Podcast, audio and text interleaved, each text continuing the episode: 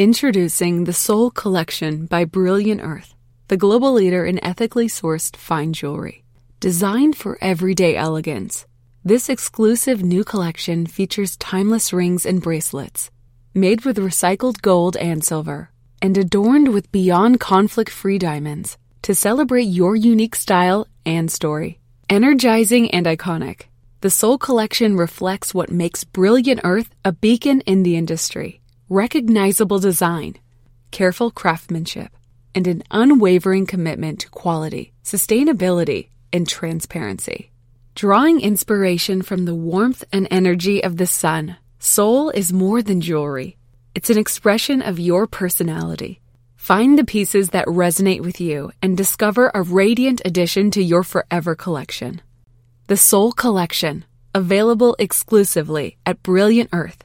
Be light Be you.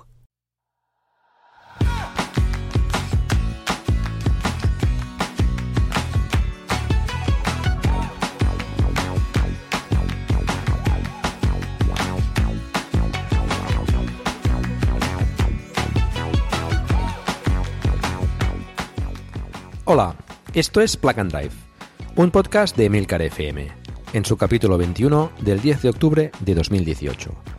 Yo soy Paco Culebras y aquí hablaremos sobre vehículos eléctricos de forma sencilla y clara, sobre su uso, funcionamiento, características, posibilidades, ventajas y retos a superar. También tendrás opinión, análisis, noticias, debates y entrevistas, para mantenerte informado de todo lo que acontece en el mundo de la movilidad eléctrica y la automoción del futuro.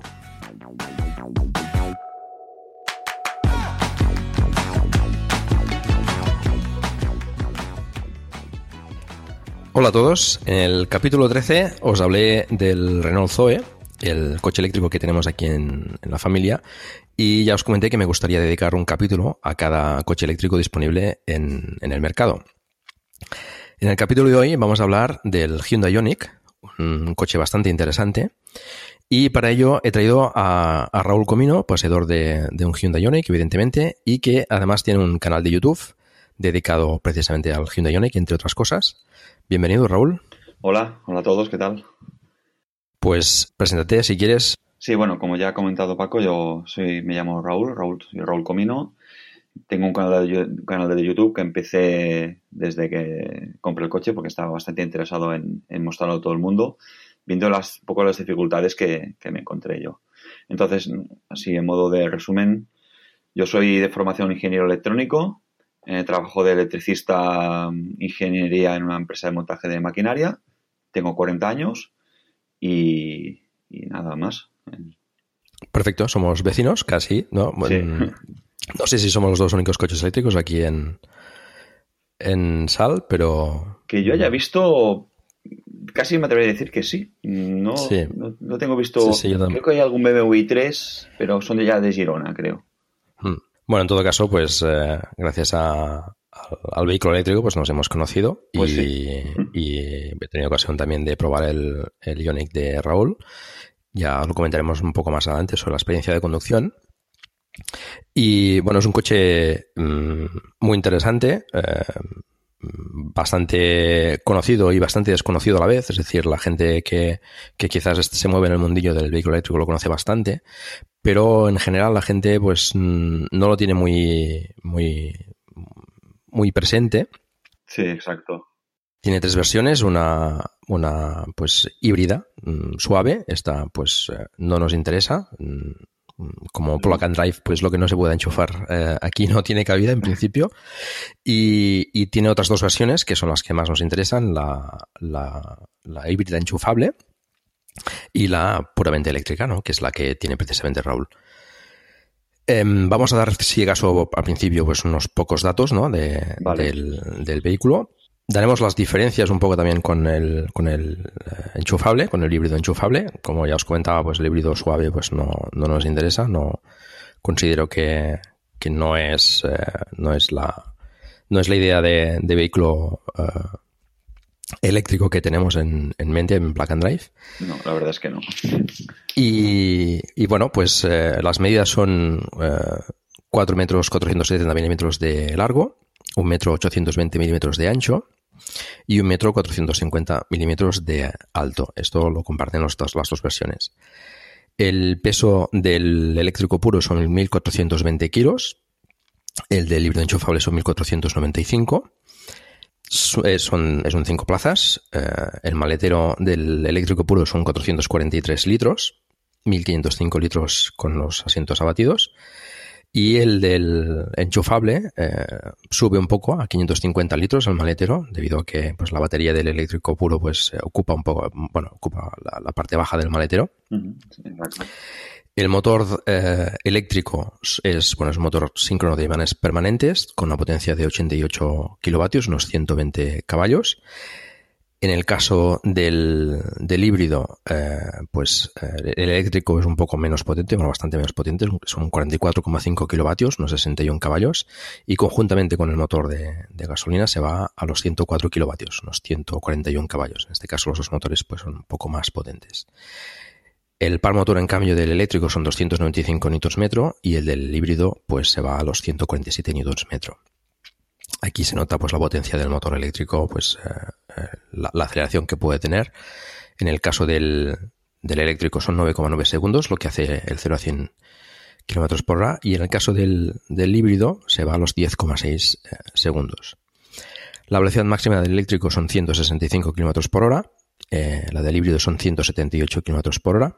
Y eh, la autonomía, eh, en el caso del, eléctrico puro, son 280 kilómetros en ciclo NET-C, que ya tendríamos que empezar a, olvidar, pero bueno, como, muchos mm, vehículos todavía presentan este ciclo, pues bueno, siempre va bien para comparar de momento. En el ciclo WLTP son 204 kilómetros. Eh, no sé si tienes cifras tu Raúl, del, del ciclo EPA, no, mm. no lo he consultado, pero bueno, supongo que sea más o menos por, por, esa cifra. Yo conozco el, ciclo coreano, donde está homologado por, el propio fabricante, y el ciclo coreano, que creo que es bastante parecido al EPA, homologa 280 kilómetros. Vale, pues en este caso es el mismo que NET, también son 280 kilómetros. Bueno, después hablaremos de, las autonomías reales, que son las que quizás más interesan a, nuestros oyentes. Eh, el tipo de carga es un CCS combo, hasta 100 kilovatios, y hablaremos también de este tema más tarde. Y en alterna, esto en, continua, en alterna se va a los 6,6 kilovatios, si no tengo mal informado. Correcto. Eh, en el caso del, híbrido, pues enchufable sería, sería lo mismo. No, el, perdona, el híbrido enchufable carga máximo a 3,3 kilovatios. No, mm, está, un poco, está un poco más limitado en ese sentido. Vale, pues mira, ves, es bueno saberlo. Y bueno, aclarar que es monofásica, eh, no tiene carga trifásica. Correcto. Y después el precio, eh, bueno, pues está el famoso desde, ¿no? Que esto pues dependerá de campañas, etcétera. El, híbrido enchufable es desde 27.975 euros, esto a precios de hoy según la web. Y el precio del, del eléctrico puro es desde 29.725 euros. Sí, sí, sí. Impuestos incluidos, campañas, etcétera. Esto ya, pues eh, cada uno tendrá que negociar con su concesionario, pues eh, rebajar esto que creo que, se puede hacer. Eh, sí. Sí, sí, sí. Además, Hyundai es de las que, bueno, no sé si muchas marcas creo que lo hacen, que tienen un precio de partida bastante alto, que no sé si es real o, no, y después lo bajan bastante con campañas, descuentos varios y, una cosa y otra. Bueno, eso es lo que interesa a, la gente, ¿no? El poder, poder rebajar un poco bueno, es ya cuestión de cada uno negociar con el concesionario y bueno, valorar, valorar qué, puede sacar.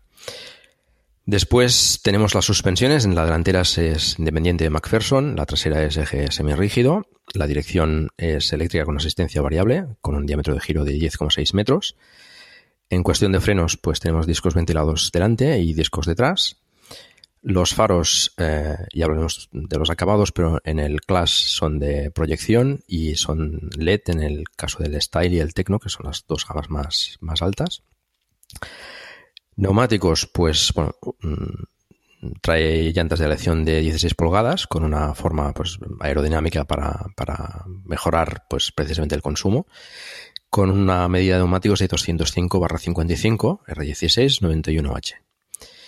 A nivel de acabados, el, Hyundai Ioniq tiene pues eh, tres acabados diferentes. El Class, que es el, más sencillo, el Tecno y el Style. Eh, en este caso, Raúl, creo que tienes el Tecno. Sí, correcto. El mío es el Tecno, es el intermedio. Vale.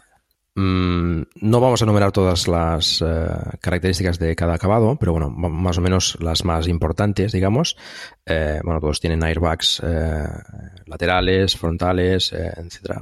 Tiene bastante, bastantes airbags tiene las cinco estrellas Euroncap y que a nivel de seguridad es un coche bastante, bastante completo. Sí, la verdad es que sí. Las características básicas, pues podemos decir que son, pues tiene Android Auto y CarPlay, tiene cámara de aparcamiento trasero, eh, control de crucero inteligente con mandos en el volante, control de crucero y limitador de velocidad con mandos en el volante, control de estabilidad ISP, control de tracción TCS, equipo de audio con ocho altavoces, eh, con subwoofer y amplificador, llave inteligente con botón de arranque y detector de proximidad, luces de conducción diurna tipo LED, pantalla multifunción del cuadro color de, 4,2 pulgadas, eh, sensor de aparcamiento trasero, sensor de lluvia, sistema de alerta de cambio involuntario de carril, sistema de aviso de colisión frontal, sistema de frenada autónoma de emergencia y sistema de frenos ABS con repartidor de frenada. Esto pues, sería más o menos los acabados eh, base, que como veis ya son bastante completos en, en el Class. Y después tenemos el Tecno, que por 2.500 euros adicionales eh, te da asientos delanteros calefactables, cargador inalámbrico de móvil, climatización por sistema de bomba de calor. Esto es bastante importante, ¿verdad, Raúl? Sí, sí, es, yo casi es lo, lo que me decidió a, comprar el Tecno, casi solo por esto, porque mejora, mejora el consumo del, coche. Hmm. Tiene también espejo retrovisor interior con oscurecimiento progresivo automático, faros delanteros tipo LED, línea de cintura cromada, manetas exteriores cromadas y pantalla multifunción del cuadro color ya de 7 pulgadas. El Style son eh, también 2.500 euros adicionales respecto al, al Tecno y añade asiento del conductor con memoria de posición, asiento del conductor con regajes eléctricos, asientos delanteros ventilados, asientos guarnecidos de cuero, cortinilla de techo solar manual, luz de lectura LED de emplazas posteriores, pedales deportivos de aluminio, sensor de aparcamiento delantero, sistema de detección de ángulos muertos, techo solar practicable y volante calefactable. Estas son las diferencias con el, con el Tecno. Bueno, como veis, eh, son em, ya un nivel de acabados bastante, bastante importante. es un coche que está muy bien, muy bien equipado. Y bueno, pues eh, eh, las diferencias con el, con el Tecno, pues bueno, el, asiento pues eléctrico y, ventilado, pues bueno, puede ser también eh, interesantes o ya cuestión de cada uno valorar si, si le compensa pues los 2.500 euros adicionales o no. Como comentaba Raúl, pues el hecho de tener bomba de, calor en el sistema de climatización, de climatización pues es, es, bastante importante a la hora de conseguir unos consumos todavía más, más ajustados que es una de las cosas que destaca precisamente el Hyundai Ioniq, que es un coche, bueno, yo creo que es el coche más eficiente que hay eh, en carretera, digamos, de, eh, comercializable. Eh, Cuando el tráfico te sube la presión, nada mejor que una buena canción. Cuando las noticias ocupen tu atención, enfócate en lo que te alegra el corazón. Y cuando te sientas mal, un buen médico te ayuda a sanar. Sabemos que mantener tu salud es tu prioridad, también es la nuestra en Kaiser Permanente, donde trabajamos juntos para cuidar de todo lo que tú eres. Kaiser Permanente, para todo lo que tú eres. Kaiser Foundation Health Plan of the Mid-Atlantic Stay Inc., 2101 East Jefferson Street, Rockville, Maryland, 20852. Hola, buenos días, mi pana. Buenos días, bienvenido a Sherwin Williams. ¡Ey! ¿Qué onda, compadre? ¿Qué onda? Ya tengo lista la pintura que ordenaste en el ProPlus app. Con más de 6.000 representantes en nuestras tiendas listos para atenderte en tu idioma y beneficios para contratistas que encontrarás en aliadopro.com. En Sherwin Williams somos el aliado del PRO. Diría que el Ioniq es el más, el más eficiente de todos, el que consume, el que consume menos, vamos. Pues sí, yo creo que sí, porque también comentado con otros propietarios, todos coinciden en lo mismo y ya hecho por la propia industria. Eh, los consumos son realmente, realmente bajos. Eh, yo consigo sacarle ahora en verano, que es la época donde un coche eléctrico pues tiene mejor, mejores consumos por el tema de la temperatura de la batería. Yo estoy ahora entre los 11,5 y 12 kilovatios hora a los 100 usando aire acondicionado. Entonces, hay muy pocos coches que se, que se acerquen a estos consumos. Ese consumo es espectacular, es decir, eh, pero eso lo consigues ya con, con técnicas, digamos, de, de conducción uh, tipo hipermiling, es decir, a ir a buscar la máxima eficiencia o con conducción normal. No necesariamente hipermiling, o sea, conducción normal, conducción suave, o sea, conducción eficiente, sin dar acelerones, aprovechando inercias, pero una conducción bastante normal y a velocidades eh, normales. No, no hace falta que te vayas a 90 por la autopista ni nada. Sí que es verdad que en autopista, sobre todo si vas a 120, el consumo pues aumenta. Pero lo que es el, movimiento día a día, que haces un poco 40-50 kilómetros eh, mezclado carretera con ciudad y autopista, que es lo que yo hago, me están saliendo esos consumos 11,7, 11,8. Va fluctuando un poquito, depende del, día, pero estás entre eso, estás entre 11,5 y 12. Después ya en invierno cambia, cambia la cosa. Son consumos muy, muy buenos, muy buenos. Eh, con el Zoe yo a lo mejor con, haciendo conducción súper eficiente, pues mm, llego a 13,5 o 14. Es decir, eh, pero haciendo ya mmm, conducción muy, muy, muy, muy eficiente, ¿no? Claro. Entonces, bueno, mm, el Ionic, bueno, la verdad es que la, la, eficiencia que tiene es espectacular, ¿no? Unido también quizás a, bueno, será parte del el motor, ¿no? Lo que, lo que consigue esa eficiencia, pero bueno, al nivel de a, carretera abierta, digamos, la, la, la, eficiencia viene, viene también muy conseguida por la aerodinámica, que es un coche bastante aerodinámico, esto lo hemos comentado, creo que son 0,24 el coeficiente de, de aerodinámico. Entonces, bueno, es un coche bastante bastante completo en este sentido, ¿no? Además es, bueno, es bastante bonito. Si te parece, eh, hablamos del exterior, ya más tarde comentamos el tema de la autonomía y cuántos kilómetros consigues, etcétera, la carga, etcétera. Em, el exterior es un coche de cinco puertas, son esos cuatro metros, eh, coma cuatro que eh, bueno, ya tiene un, tamaño importante, te permite hacer pues viajes ya de mayor envergadura, con, con un maletero que quizás eh, bueno, podría ser mejor, pero bueno, la batería pues hay que poner en algún sitio y eso pues eh, de momento es lo que hay, ¿no? Sí. Eh, la parrilla pues como la mayoría de eléctricos está disimulada, mm, está como pintada, pero bueno, mm, está tapada, tiene una pequeña rejilla abajo para alimentar, entiendo, el, el, el radiador, no sé si es del aire acondicionado o... Sí, diría que sí, diría que es el, el radiador del aire acondicionado. Uh es un coche bajo también, eh, para lo que es un eléctrico, lo cual pues le ayuda también este coeficiente aerodinámico. Y, bueno, sinceramente es un coche bastante, bastante bonito, bastante resultón. Sí, estéticamente a mí me, me, gusta mucho. Eh, al principio es un coche bastante, bueno, eh, lo que comentas, muy aerodinámico, muy bajito, con una línea bastante afilada y es la típica línea que, que sorprende y que, entra bien por la vista. Sobre todo el morro a mí me parece que es muy, muy, muy bonito. Hmm. La trasera quizás es un poco parecido al Prius, ¿no? Eh, buscando esa, aerodinámica, entiendo. Eh, tiene quizás el, culo un poco, un poco alto, pero... Sí, pero no, no, no le molesta estéticamente. Yo que lo encuentro que está bastante conseguido también. Hmm. Bueno, a mí, a mí que me perdonen los del Prius, pero a mí me parece bastante más bonito que, el Prius, ¿eh? el, Ioniq. Yo creo que sí, yo creo que también. Bueno, el, portón trasero pues, también es un portón tradicional. Em, se abre completamente y tienes acceso total al, maletero. Eh, como comentábamos, también tenemos esas llantas especiales que, bueno, entiendo que ayudan también a la aerodinámica estéticamente pues ya va a gustos, a mí no me parecen feas en absoluto. Sí, a mí me gustan mucho, además al ser blancas que va asociado con el color blanco, por el tema de equipamiento, hay las blancas y las plateadas y las blancas solo las montan en el, en el, coche que es de color blanco.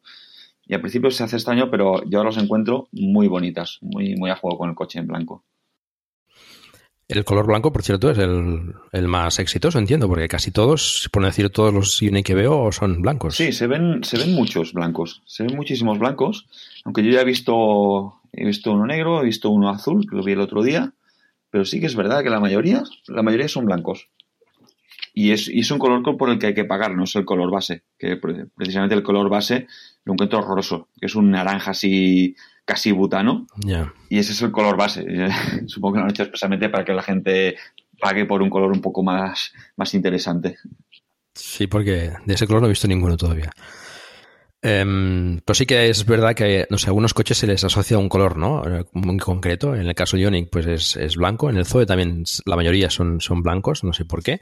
El, el Leaf también la mayoría son blancos, no, sé. Eh, en cambio, el i3, por ejemplo, se suele ver más, más bien oscuro. Sí, es verdad. Eh, mm, bueno, es, es curioso. El Ampera, por ejemplo, se suele ver azul. Mm. Es, es, es curioso esto. De hecho, tengo el catálogo aquí delante y en el catálogo todos, todas las fotos que salen son blancos. Quizás alguno plateado, si aquí solo uno plateado, pero en general son todos blancos. Es curioso. Bueno, eh, ¿qué más? El puerto de carga lo tiene como si fuese pues el, el, el del depósito de gasolina, lo tiene en el lateral izquierdo atrás, si no recuerdo mal. Sí, es el lateral izquierdo trasero, sí. Vale, es una posición pues bastante correcta. Creo que ayuda a, a cargar el coche en, en, puntos de carga un poco eh, complicados eh, para aparcar, es decir, que están en el sentido de la marcha. Aquí sí que eh, iría bien en la parte derecha, ¿no? Porque se supone que tienes que aparcar en la dirección de, de la vía. Sí. Y bueno, a veces hay que hacer alguna cosilla rara, pero bueno. Sí, es, es cómodo, pero es verdad que para algunos puntos de carga mm, se hace un poquito incómodo.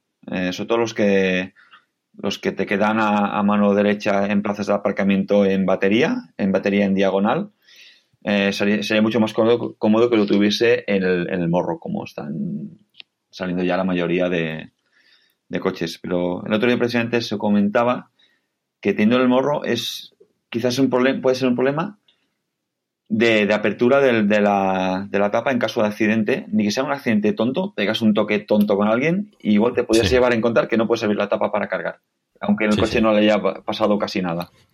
Sí, sí, y eso en un eléctrico es un drama total. Supongo que el sitio, el punto perfecto no, no, existe, siempre será uno mejor que, que otro. Pero no, es, es cómodo, es cómodo. Sí, Ahí, por ejemplo, el, el Fluence, el Renault Fluence tiene cargador eh, en, en, los dos, en los dos laterales, con lo cual, pues bueno, puedes escoger el que más te, te vaya bien, ¿no? Ah, pues sí. También se ha comentado que estaría, que estaría bien. Eh, ahora no recuerdo bien, pero creo que es el e que también, el nuevo e que creo que también lleva dos, dos cargadores, uno a cada, a cada lado. Que lo lleva detrás, detrás de la, del paso de rueda, entre el paso de rueda y la puerta del conductor. También es un sitio bastante correcto. Así, es como es donde lleva el puerto de carga el, el Ionic híbrido enchufable. Bueno, ahí entiendo que hay que hacer concesiones, pues eh, también depende de cada uno donde aparque y cómo aparque, pues le irá mejor uno u otro, pero bueno. Yo al final no, he tenido grandes problemas para poder enchufarlo, la verdad. Cargarte espabilas de una forma o de otra, seguro. Sí, sí. Ya que hablamos del exterior de la carga, si te parece, pues comentamos el tema de la, de la autonomía y y, la cargas con tus experiencias. Eh, comentamos, por ejemplo, al principio que la carga teóricamente es de 100 kilovatios, pero que yo lo que he visto eh, en internet es que lo máximo que han podido cargar es 80 y algo, 82 o una cosa así. Pues creo que ni han llegado a eso. Yo lo que he visto, quizá no, no he encontrado otro vídeo, pero yo he visto que han llegado a cargar 70, 72. El, el chico este eh, noruego que tailandés, el, el, Bjorn, sí. Que hizo una prueba y había, llegado máximo a 72. Y vi otro vídeo de un chico alemán que también lo había probado, que en Alemania hay varias estaciones de 100 kilovatios, y lo máximo que le había llegado era eso, 72, 73. Eh, parece ser que es la carga máxima. Depende de mucho también de las condiciones, de temperatura, de nivel de carga de la batería, pero parece ser que es lo que han conseguido. Es curioso que hagan 100, 100 kilovatios uh, Hyundai cuando... Porque el Kona también, también se queda en esta en este límite. No sé si a lo mejor sea una actualización de, de cara a un futuro o, bueno, no sé. Veremos. En todo caso, el, el CCS Combo, pues eh, aquí, eh, al menos eh, en Cataluña donde estamos, la mayoría de puntos, por decir todos, son de 50 kilovatios. Y, y bueno, pues a, a, esa, a, esa, potencia se queda en principio la carga de momento hasta que no pongan más estaciones con más potencia. Sí, pero va bastante bien igualmente. ¿eh? Las cargas que hago con CCS Combo hace cuenta que lo, bueno, hace cuenta que en reales son 45. Siempre lo miro con el tengo el programa este de, Android, el Torque Pro, con el, con el conector de B2 y puedo ver a qué potencia está cargando y otros datos. Y lo he llegado a ver que llega a cargar a 45 kilovatios, o sea, prácticamente aprovecha toda la potencia que, que le puede dar el cargador. Y como, normalmente no llegas al 0% a, a, los puntos, no es lo habitual, pues una carga rápida del coche estás en los 20 minutos, una, una cosa así. Carga completa. No, completa no. Eh, si yo llego, yo que sé, a un 40% para llegar otra vez hasta el 80 y pico, 90 que, que te deja un cargador rápido, estás en los 20 minutos, una cosa así. Si fuese desde cero, no. Si llego muy, muy apurado, son unos 35 minutos más o menos. Bueno. Desde, desde cero o cercano a cero hasta el 85%, una cosa así. Bueno, está bien. Evidentemente, cuanta más carga, pues mejor, ¿no? Eh, para hacer viajes largos, pues eh, que ya, hecho, ya has hecho unos cuantos, sí. eh, pues cuanto más carga, mejor, pero bueno, no está mal. O sea, ya más o menos es el tiempo que se acostumbra a parar con un, con un viaje largo, pues... Sí, sí, es, es muy razonable, son tiempos muy razonables. El viaje que pudimos verlo más claro cuando, cuando fuimos a, a, Lyon, que aprovechamos la red de carga de Sodetrel de Francia, que hay en la mayoría de, de áreas de servicio. Y aparte de, de algunas que, te, que, tienes que esperar los 35 minutos completos porque has llegado muy justo, eh, la mayoría de carreras fueron lo que te comento de 20, 23 minutos. Es que el tiempo de llegar, enchufarlo, aprovechar para ir al servicio, del área de servicio, tomarte un café y es que ya estaba el coche cargado. Hmm. O sea, es, es, no es incómodo, no se hace, habiendo disponibilidad de puntos de carga rápida, no se hace pesado un viaje. Al contrario, a mí se me hace más más ligero y, y, más ameno un viaje así que no si lo hiciese del tirón. Cuando el tráfico te sube la presión, nada mejor que una buena canción. Cuando las noticias ocupen tu atención, enfócate en lo que te alegra el corazón. Y cuando te sientas mal, un buen médico te ayuda a sanar. Sabemos que mantener tu salud es tu prioridad, también es la nuestra en Kaiser Permanente, donde trabajamos juntos para cuidar de todo lo que tú eres. Kaiser Permanente, para todo lo que tú eres. Kaiser Foundation Health Plan of the Mid-Atlantic Stay Inc. 2101 East Jefferson Street, Rockville, Maryland 20852. With the Planet Fitness Black Card, you don't just get a great workout, you get a great perk out because your membership is packed with perks. For $1 down and $24.99 a month, you'll get perks like access to any of our 2,400 clean and spacious locations. Bring a friend anytime and both work out with tons of equipment that'll give you that big fitness energy. Relax in the Black Card spa and more. Work out and perk out with the PF Black Card. Join for just $1 down and $24.99 a month. Sign up for the PF Black Card for $1 down and get all the perks. Deal ends November 22nd. See Home Club for details. Sí, sí, sí, coincido contigo. ¿Cuántos kilómetros más o menos haces entre, entre carga y carga en un viaje de este tipo largo? Pues en un viaje largo, como tienes que, que ir con un poco de previsión y un poco de margen de posible margen de error, de que tengas algún problema con los cargadores y tal, eh, yo intento hacer un, unos tramos máximos de unos 170, 180 kilómetros. También dependiendo mucho de, de, la, de, la, orografía, que es lo que le afecta más a un coche eléctrico. La, las subidas le, le, afecta bastante, entonces te tienes que planificar un poquito, hmm. sobre, sobre, todo si vas a tener mucha, mucha subida, pero lo habitual es eso. Digamos que la horquilla estaría entre los 150 y los 180 kilómetros, ya prever de, de, hacer tu parada, hacer una carga rápida. Hmm. Pero bueno, esos 180 kilómetros los haces eh, con comodidad. Sí, sí, sí, sin sufrir, sin sufrir. Los haces bien. ¿Qué, qué autonomía le sacas al, al, Ioniq en condiciones, digamos, normales, ¿no? De pues, mezclar ciudad con tramos de en, en autovía, en autopista o carretera. Pues en estas condiciones yo estoy sobre los 230, 220, 230 kilómetros, condición normal, respetando las velocidades, sin hacer sin hacer el burro, sin hacer acelerones. O sea, condición, lo que es una condición normal. Pues está muy bien para los 28 kilovatios hora que tiene la batería, que no sé si lo hemos comentado al principio, no, no me acuerdo, pero eh, creo, sí, que sí, creo, que lo hemos comentado. Son 28 kilovatios hora, eh, son 5 kilovatios hora más que el Zoe, por ejemplo, y el Zoe no llega, a, en mi caso, ¿eh? el, el Zoe 230, sí. no llega ni, ni de coña, ¿no? A esos, a esos 230 kilómetros. Sí, sí, sí. Y sé de, sé de gente que, que, le ha sacado más reales. sé de compañeros de, que lo tienen que, que les han sacado más de 250 reales. Ya son condiciones menos autopista, más, más, más uso urbano, pero se le puede sacar, se le puede sacar más autonomía todavía. Pero ya no serían unas condiciones tan de carretera o, o, alta velocidad. Bueno, pues eh, como veis la autonomía es bastante bastante cómoda ya, ¿no? Para hacer mm, pues viajes largos, ¿no? Em, ahora recientemente eh, comentamos en el anterior capítulo, Iberdrola pues ha presentado esta red de carga por toda España con 200 puntos cada 100 kilómetros. Pues eh, bueno, básicamente se podrá hacer bastantes bastantes kilómetros eh, con, con, cierta previsión, porque los cargadores, bueno, pues eh, se pondrán en vías principales y tal, pero eh, bueno, se puede llegar casi casi a cualquier sitio, ¿no? Unido también a la, a la que he comentado Nissan también recientemente, que ha anunciado, pues creo que son 100 puntos de carga. Sí, sí, sí. junto con la gente de SI Charger. pues en este caso creo que son cada 100, 150 kilómetros. Y, bueno, pues eh, con esos 230 de margen, pues tienes autonomía suficiente para ir casi, casi a cualquier sitio. Sí, sí, totalmente. Con esas iniciativas que has comentado que están ya en marcha, es que es, lo que hace falta. Porque es las distancias que hacen normalmente en un viaje em, son las habituales de hacer las paradas a descansar y todo eso. Y, y tal como están proyectando parece ser esa infraestructura, yo creo que es muy interesante.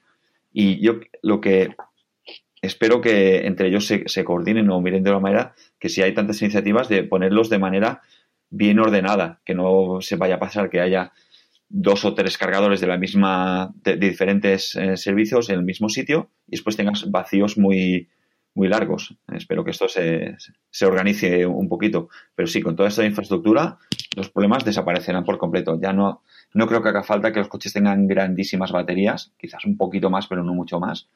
Yo creo que es más importante una buena infraestructura, que no tanto como el, aumento, el gran aumento de capacidad de las, de las baterías de los coches. Hmm. Sí, sí. Ya con las autonomías que se están hablando actualmente, por ejemplo, con el Hyundai Icona, que ya se va a los 480 kilómetros, pues bueno, te permite ir casi a, a, cualquier sitio. Lo que comentabas, pues bueno, pues la infraestructura tiene que crecer. También tenemos a Unity que está ahí montando puntos, todavía bastante, bastante descolgada, pero bueno, mm, teóricamente tiene que llegar a bastantes puntos en toda Europa y en este caso mm, solo CCS Combo, pero eh, bueno, en tu caso no habría problema, podrías cargar perfectamente. De hecho es la es el estándar que se supone que, bueno, es el que está, el que se está llevando a cabo. La mayoría de, vehículos que salen ya son CCS Combo, excepto los, los japoneses. Eh, sí. Kia creo que ya también se está pasando al CCS Combo y falta ahí Nissan que bueno está está bastante bastante asociada a Chademo y, bueno ya veremos a ver qué, hace. Yo creo que lo lógico en todo caso es que en Japón pues eh, continúe con, con Chademo, pero aquí en Europa entiendo que debería vender ya el, Nissan Leaf con, con, CCS Combo y bueno, y todos los fabricantes deberían traer el CCS Combo porque es el, estándar y facilitaría la instalación de puntos de recarga y, menos problemas para todos. Sí, totalmente, porque em, en cuanto a puntos de carga, pues se simplificaría el montaje, incluso se podría abaratar un poco, porque si no tienes que poner la, la manguera Chademo, todo el punto seguro que se, se, abarata un poco. Eh, quizá por este mismo motivo, yo seguramente ahora no sería partidario de comprar de segunda mano o nuevo un Nissan Leaf, simplemente por el, por el hecho de, del, conector de, carga rápida que tiene.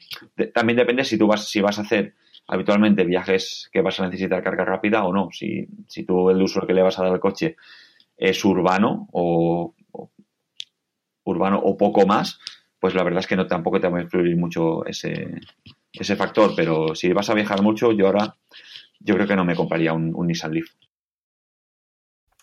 Bueno, a ver, este, esta versión nueva de 64 kilovatios hora, a ver qué, trae. Ya han hecho un cambio de, del tipo 1 al, al tipo 2. Es decir, antes traía el Chademo y un tipo 1 para cargar. Eh, aquí hay pocos puntos eh, con tipo 1, la mayoría son tipo 2. Meneques y ahora ya pues el, que se comercializará en estos momentos ya trae Meneques, pues bueno, a ver si, si hacen ese paso, creo. Sí. Han hecho una concesión, ¿no? Mm. Yo creo que, es lo que comentamos. Tendría que, ser casi obligado, pues para los, eh, los vehículos que se venden ahora en Europa, tendría que ser CCS Combo y, y bueno, pues tener todo este tipo de conector. Los puntos de carga, pues como decía, serían, más simplificados o incluso aprovechar con el mismo coste seguramente pues poder tener en vez de una toma, pues poder tener dos o tres, ¿no? Para que puedan cargar eh, tres coches, por ejemplo, en vez de los tres puntos eh, pues con Chademo, con Meneques y con, y con CCS Combo. En fin, yo entiendo que eso irá, irá mejorando. Sí, además, además parece, parece que ahora se está activando ya la cosa, porque yo desde hace un año que tuve el coche, que compré el coche, estaba todo bastante parado, había los puntos que hay hasta ahora y no sé, sí que se, sabe que hay el plan plan a nivel nacional de instalación de puntos de carga, pero no sabía, no se sabe de nada más. Y ahora, en pocas semanas, se ha sabido de bastantes iniciativas que ya están en marcha y yo creo que la cosa se va a animar de manera bastante, bastante rápida. Sí, Sí, sí. Bueno, siempre está ese tema de que, es primero, que está primero, ¿no? El huevo o la gallina. Exacto. Pues eh, en, nuestro caso, pues sería los puntos de recarga, los coches eléctricos, ¿no? Se dice muchas veces que no se compran mm, coches eléctricos porque falta infraestructura de carga y no hay infraestructura de carga porque no se venden coches eléctricos, ¿no? Siempre está ese pez que se muerde la cola. Eh, bueno, es evidente, yo creo, ¿eh? que en mi opinión, que tiene que haber infraestructura y que se tiene que hacer infraestructura por parte de, las administraciones, sobre todo. Y, bueno, ya es interesante que lo hagan las administraciones y, empresas privadas, ¿no? Como, como Iberdrola o, bueno, esta gente de, de Charger que, bueno, siempre es interesante. Sí, sí. Bueno, avanzamos un poco, si te parece, vamos al interior del, del Ionic. Vale. Eh, bueno, el acabado mm, a mí me parece bastante bastante correcto. Em, las, eh, las, opciones que trae el coche, pues son bastante completas. El, puesto de conducción es muy cómodo. Yo tuve ocasión de probarlo con Raúl la semana pasada y me pareció, pues, eh, puesto de conducción bastante cómodo. Todas las cosas, los botones, las opciones las tenemos bastante a mano. Y mm, bueno, a mí personalmente me gusta quizás más el, el Ionic que el Kona, por ejemplo, ¿no? La, la, distribución interior. Eh, la veo más, eh, no sé, más integrada, ¿no? las pantallas estas eh, que trae el Kona así como sobresaliendo no me acaban de, convencer, pero esto ya es cuestión personal. Mm, en, en este sentido, la del Ionic pues está bastante, bastante bien integrada. El hecho de que tenga CarPlay y Android Auto es bastante interesante también. Sí, va, funciona muy bien, la verdad. Mm. El cuadro de instrumentos, pues me gustó bastante, da, mucha información. Em, es bastante completo. Eh, te da pues la información típica de la batería, de, la autonomía restante, eh, del bueno, lo que en los térmicos digamos es la los, los cuentas revoluciones, pues en este caso, como no tenemos, eh, bueno, te das normalmente una, una estimación o una, una, idea de lo que estás eh, pidiendo el motor, ¿no? En, en, potencia y si estás recargando o no, mm, pues eh, lo vi bastante, bastante completo y me gustó bastante el cuadro de instrumentos. Sí, la verdad es que es muy, a mí me gusta muchísimo. incluso la calidad que tiene se ve, se ve muy bien, es, responde muy rápido, no tiene no tiene retardos como, algunas pantallas. A mí me gusta mucho también, la verdad es que tiene, este, creo que tiene un muy buen diseño. Y sobre todo la pantalla central, lo que comentas, eso de que esté aquí tan bien integrada, le hace que sea bastante cómoda y bastante eh, fácil de, ver y de, utilizar. Eh, lo que comentas del Kona, que está aquí más, más alta, más vertical, es, seguramente es incómoda. Yo probé, cuando hice la primera revisión del coche me dejaron me dejaron de sustitución un Hyundai y, un i30 creo que fue y tenía la pantalla así como la del Kona así alta y la verdad es que no me gustó nada, nada, nada, no sé. El, el Kona todavía no lo he podido ver, pero si es la misma pantalla, pues no me gustará. No, no está mal el Kona, pero mm, me gusta más la situación que eh, o la distribución que han hecho en el Ionic. Pero bueno, esto ya va mucho a gustos, ¿no? Hay que mejor le, gustará más la pantalla más alta para verla mejor o, o apartar menos la vista de la carretera. Bueno, esto ya, ya va, va, Sí, va. sí, sí. El Kona trae HAT, no sé si el Ionic no, no recuerdo, pero creo que no, ¿no? No he visto tampoco en las opciones el HAT, eh, este esta pantallita que te sale en detrás Ah, del el, el head-up head-up display. Sí, no, eh, el Ioniq no lo tiene. No lo tiene ni, ni en opción ni, ni nada. Sí que, es, sí que es verdad que he visto que el Ioniq lo tiene. Hay el Ioniq, el Kona. Que, pero te da, no sé qué información te da. Quizás solo eh, velocidad y poca cosa más, ¿no? Bueno, da velocidad, da algún, alguna eh, indicación del- de la navegación, si tienes que... With a Planet Fitness Black Card, you don't just get a great workout, you get a great perk out because your membership is packed with perks. Join for just $1 down and $24.99 a month.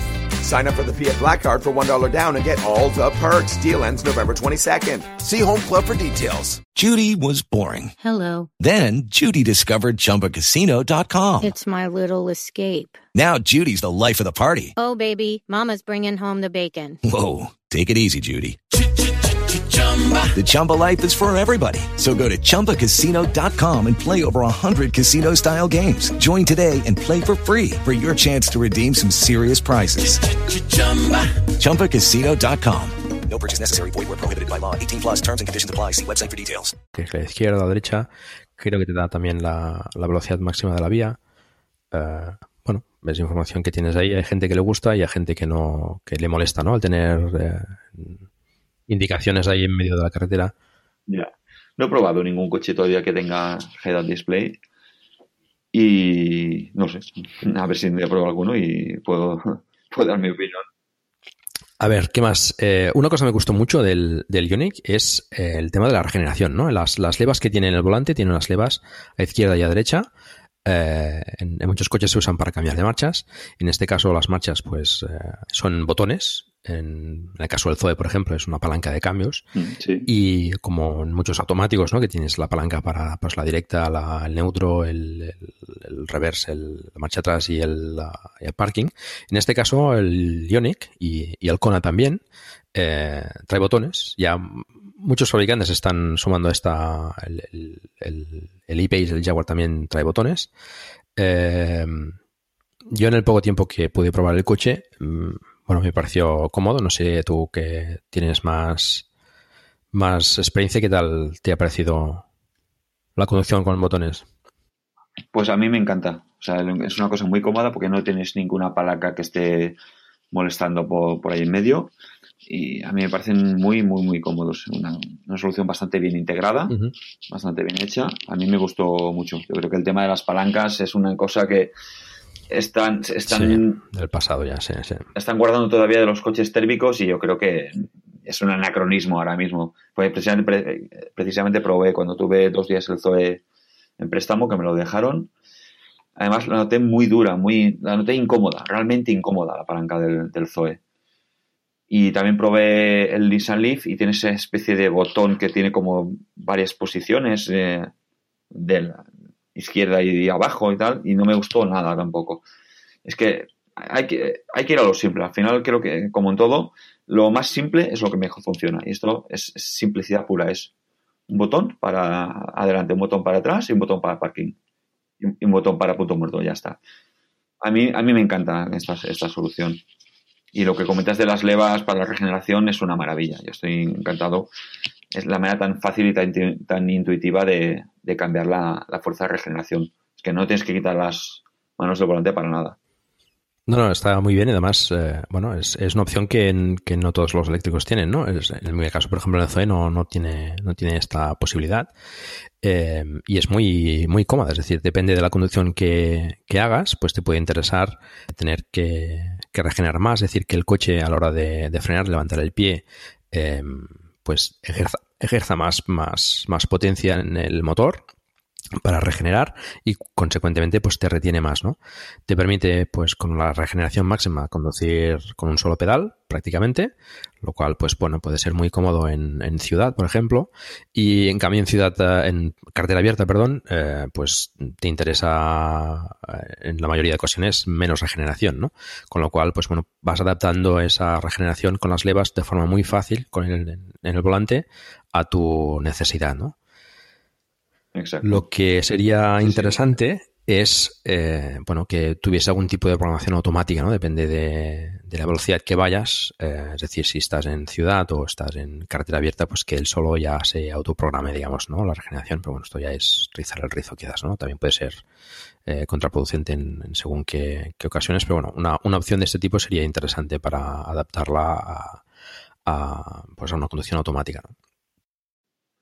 Sí, la idea, no, la idea no está mal, pero ahora me imagino una situación que te puede dar algún susto. Por ejemplo, tú estás, empiezas a, entras a la autopista y a la que, por ejemplo, llegas a 90 kilómetros por hora y se desactiva la regeneración. Si, si, no, si, no, eres consciente de qué ha pasado, tú te esperas que vas a tener una respuesta del acelerador que, después no la, no la vas a tener en realidad. Entonces, pero la idea es buena. La idea, la verdad es que es bastante buena para, para automatizar un poco el, el proceso. Sí, sí, sí. Em, después tienes también la opción de, de cambiar el tipo de conducción. Si no recuerdo mal, son tres modos, ¿no? El normal, el, el, eco y el sport. Normal y sport. Em, bueno, pues eh, con el eco, pues eh, entiendo que es mucho más eficiente. El motor da menos potencia, pero bueno, eh, prima la, la economía y la eficiencia. Y en el Sport pues te da la máxima la máxima potencia para pues por una conducción más, más agresiva o en bueno en un entorno más con de carretera curva o así pues poder eh, disfrutar un poco más del coche, ¿no? Sí. Sí, sí, en yo por la experiencia que tengo ya en el modo eco y en el normal es bastante parecido. Eh, de hecho, la respuesta al acelerador es casi la misma. Se nota una pequeña diferencia, pero no hay mucha diferencia. Yo incluso la mayoría de veces lo tengo en normal porque en, Eco la respuesta del acelerador me parece hasta demasiado blanda, demasiado, demasiado suave. Y entonces para que acelere, instintivamente para que acelere tú le vas, le pisas más que, que, normal y no sé si realmente influye el que, en que gastes menos. Realmente para, para gastar poco o para hacer el mínimo consumo, deberías ir en eco y muy consciente de aceleraciones, aceleraciones muy suaves y, todo. Entonces, ya te digo, entre el eco y normal no le encuentro demasiada diferencia. Sí que se nota mucha a la, cuando aquí llevas el, el modo sport. Ahí lo pudiste comprobar que sí que se, nota, un cambio radical en el, en el tacto del, acelerador. Es mucho más responsivo y es más, eh, más, más alegre. Eh, me gusta más, también te, cambia el cuadro dependiendo de, del tipo de conducción y también me gustó más el cuadro de, de, la, de la, opción en Sport que, el de los demás, ¿no? Es más, no sé, es más bonito. Sí, le dan como una apariencia más, más agresiva y al cambiar con un color así naranja, un... Es, diferente. ¿Sabes si también influye en la potencia del climatizador el, diferente tipo de conducción. En el Zoe, por ejemplo, eh, con el modo eco, eh, en el Zoe tenemos dos opciones solo, eco o no eco. En, el modo eco el, climatizador es más, es más, bueno, es menos potente, digamos. Sí, sí que, sí que hay diferencia y además es programable. Tú puedes escoger en, en cada modo más o menos qué, qué potencia o qué, qué, manera de trabajar quieres del climatizador. Sí que, que trabaje de manera completa o que trabaje de manera más suave consumiendo, consumiendo, consumiendo menos. Lo puedes personalizar para cada tipo de conducción, con lo que mm, te deja bastante margen para ajustarlo exactamente a, tu gusto. Siempre es bueno, ¿no? Eh, poder, eh, cuanto más puedes ajustar, pues más lo puedes eh, adaptar a tus necesidades. Sí, sí, exacto. Bueno, respecto al interior, pues en la parte delantera, mm, poca cosa más añadir, unas eh, guanteras también bastante amplias, puedes eh, almacenar bastantes objetos en, tanto en las puertas como en la consola central. Eh, me parece curioso el, espacio que deja, digamos, entre la consola el apoyabrazos, donde está también el, cambio de marchas, por decirlo de alguna manera, y lo que sería ya los, botones de, climatización, digamos, ¿no? la consola central. Hay un hueco bastante importante ahí que, bueno, pues puede ser, por ejemplo, interesante para, para las chicas pues dejar el bolso, por ejemplo, o cosas así, eh, o cosas un poco más voluminosas, pues te permite, te permite ponerlo en ese espacio. Lo, veo bastante, bastante cómodo. Sí, es bastante, es bastante útil, la verdad. En tu caso también pues está el, tema de la, de la, recarga inalámbrica del móvil, lo cual pues también es muy, muy útil. Eh, ya pues muchos modelos ya de móvil te vienen con la carga inalámbrica y siempre, siempre es interesante tener esta opción.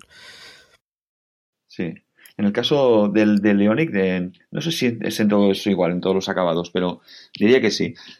Eh, el, hueco de carga inalámbrica para el móvil no está en el hueco este grande de abajo, sino que está a la derecha de los botones de cambio de marcha. Hay un hueco que es el específico para, para, para la carga inalámbrica del móvil. Creo, diría que en el Kona, tú que lo has visto, me lo confirmarás, Creo que en el Kona está en la parte de abajo. Sí, creo que sí. No, estoy seguro tampoco, ¿eh? porque lo pude mirar muy poco tiempo, pero mm, diría que sí, que tiene abajo como una especie de también de agujero y ahí puedes cargar el, móvil. Vale. Pues el Ionic lo tiene justo a la derecha de donde están los botones de, del cambio de marchas. Así un poco, queda un poco más alto, no queda, no, queda tan abajo si, si estuviese en el hueco.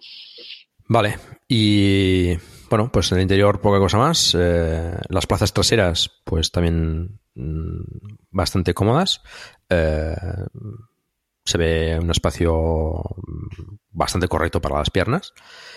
Eh, tiene también pues la, la posibilidad de, de, abatir los asientos pues en, en 60-40, ¿no? Sí, sí, sí. Y bueno, te permite, yo creo que además habéis dormido incluso dentro del coche, ¿no?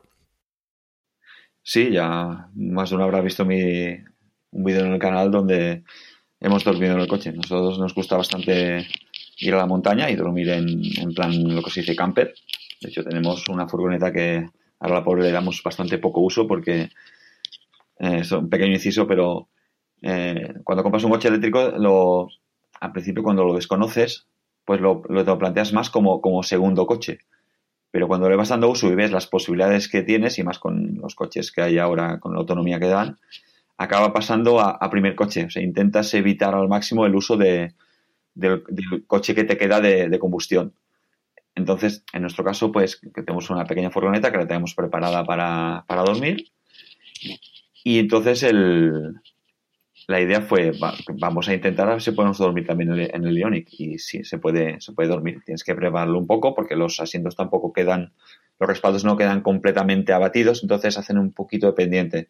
Entonces tienes que adaptar un poco con un colchón hinchable, pero sí, se, puede. De hecho, hemos dormido y se, se, duerme bien. Se duerme bien, sí, sí. Esto ya veis que eh, lo que comentaba Raúl sobre el, el segundo coche y el primer coche pues eh, lo hemos dicho bastantes veces aquí en Plug and Drive, todo el mundo que viene uh, pues nos lo comenta y bueno, ya veis que, que, es así, ¿no? El coche eléctrico se acaba, poniendo, se acaba situando como el primer vehículo, sea de menos calidad o sea de menos, eh, eh, menos eh, tamaño, sea de, de menos potencia, es igual, da igual. Siempre se acaba convirtiendo en el coche principal porque es más divertido de conducir, más, eh, más relajante. Es, eh, bueno, yo creo que tiene toda ventaja respecto a un coche térmico, ¿no? Y, y siempre acaba siendo así, ¿no? En este caso, Raúl nos lo, nos lo vuelve a confirmar. Sí, sí, yo lo confirmo totalmente porque incluso haces lo posible para que siempre sea el, el, primer, el primer coche. Tienes que hacer algún viaje que dices, hostia, este va a ser complicado.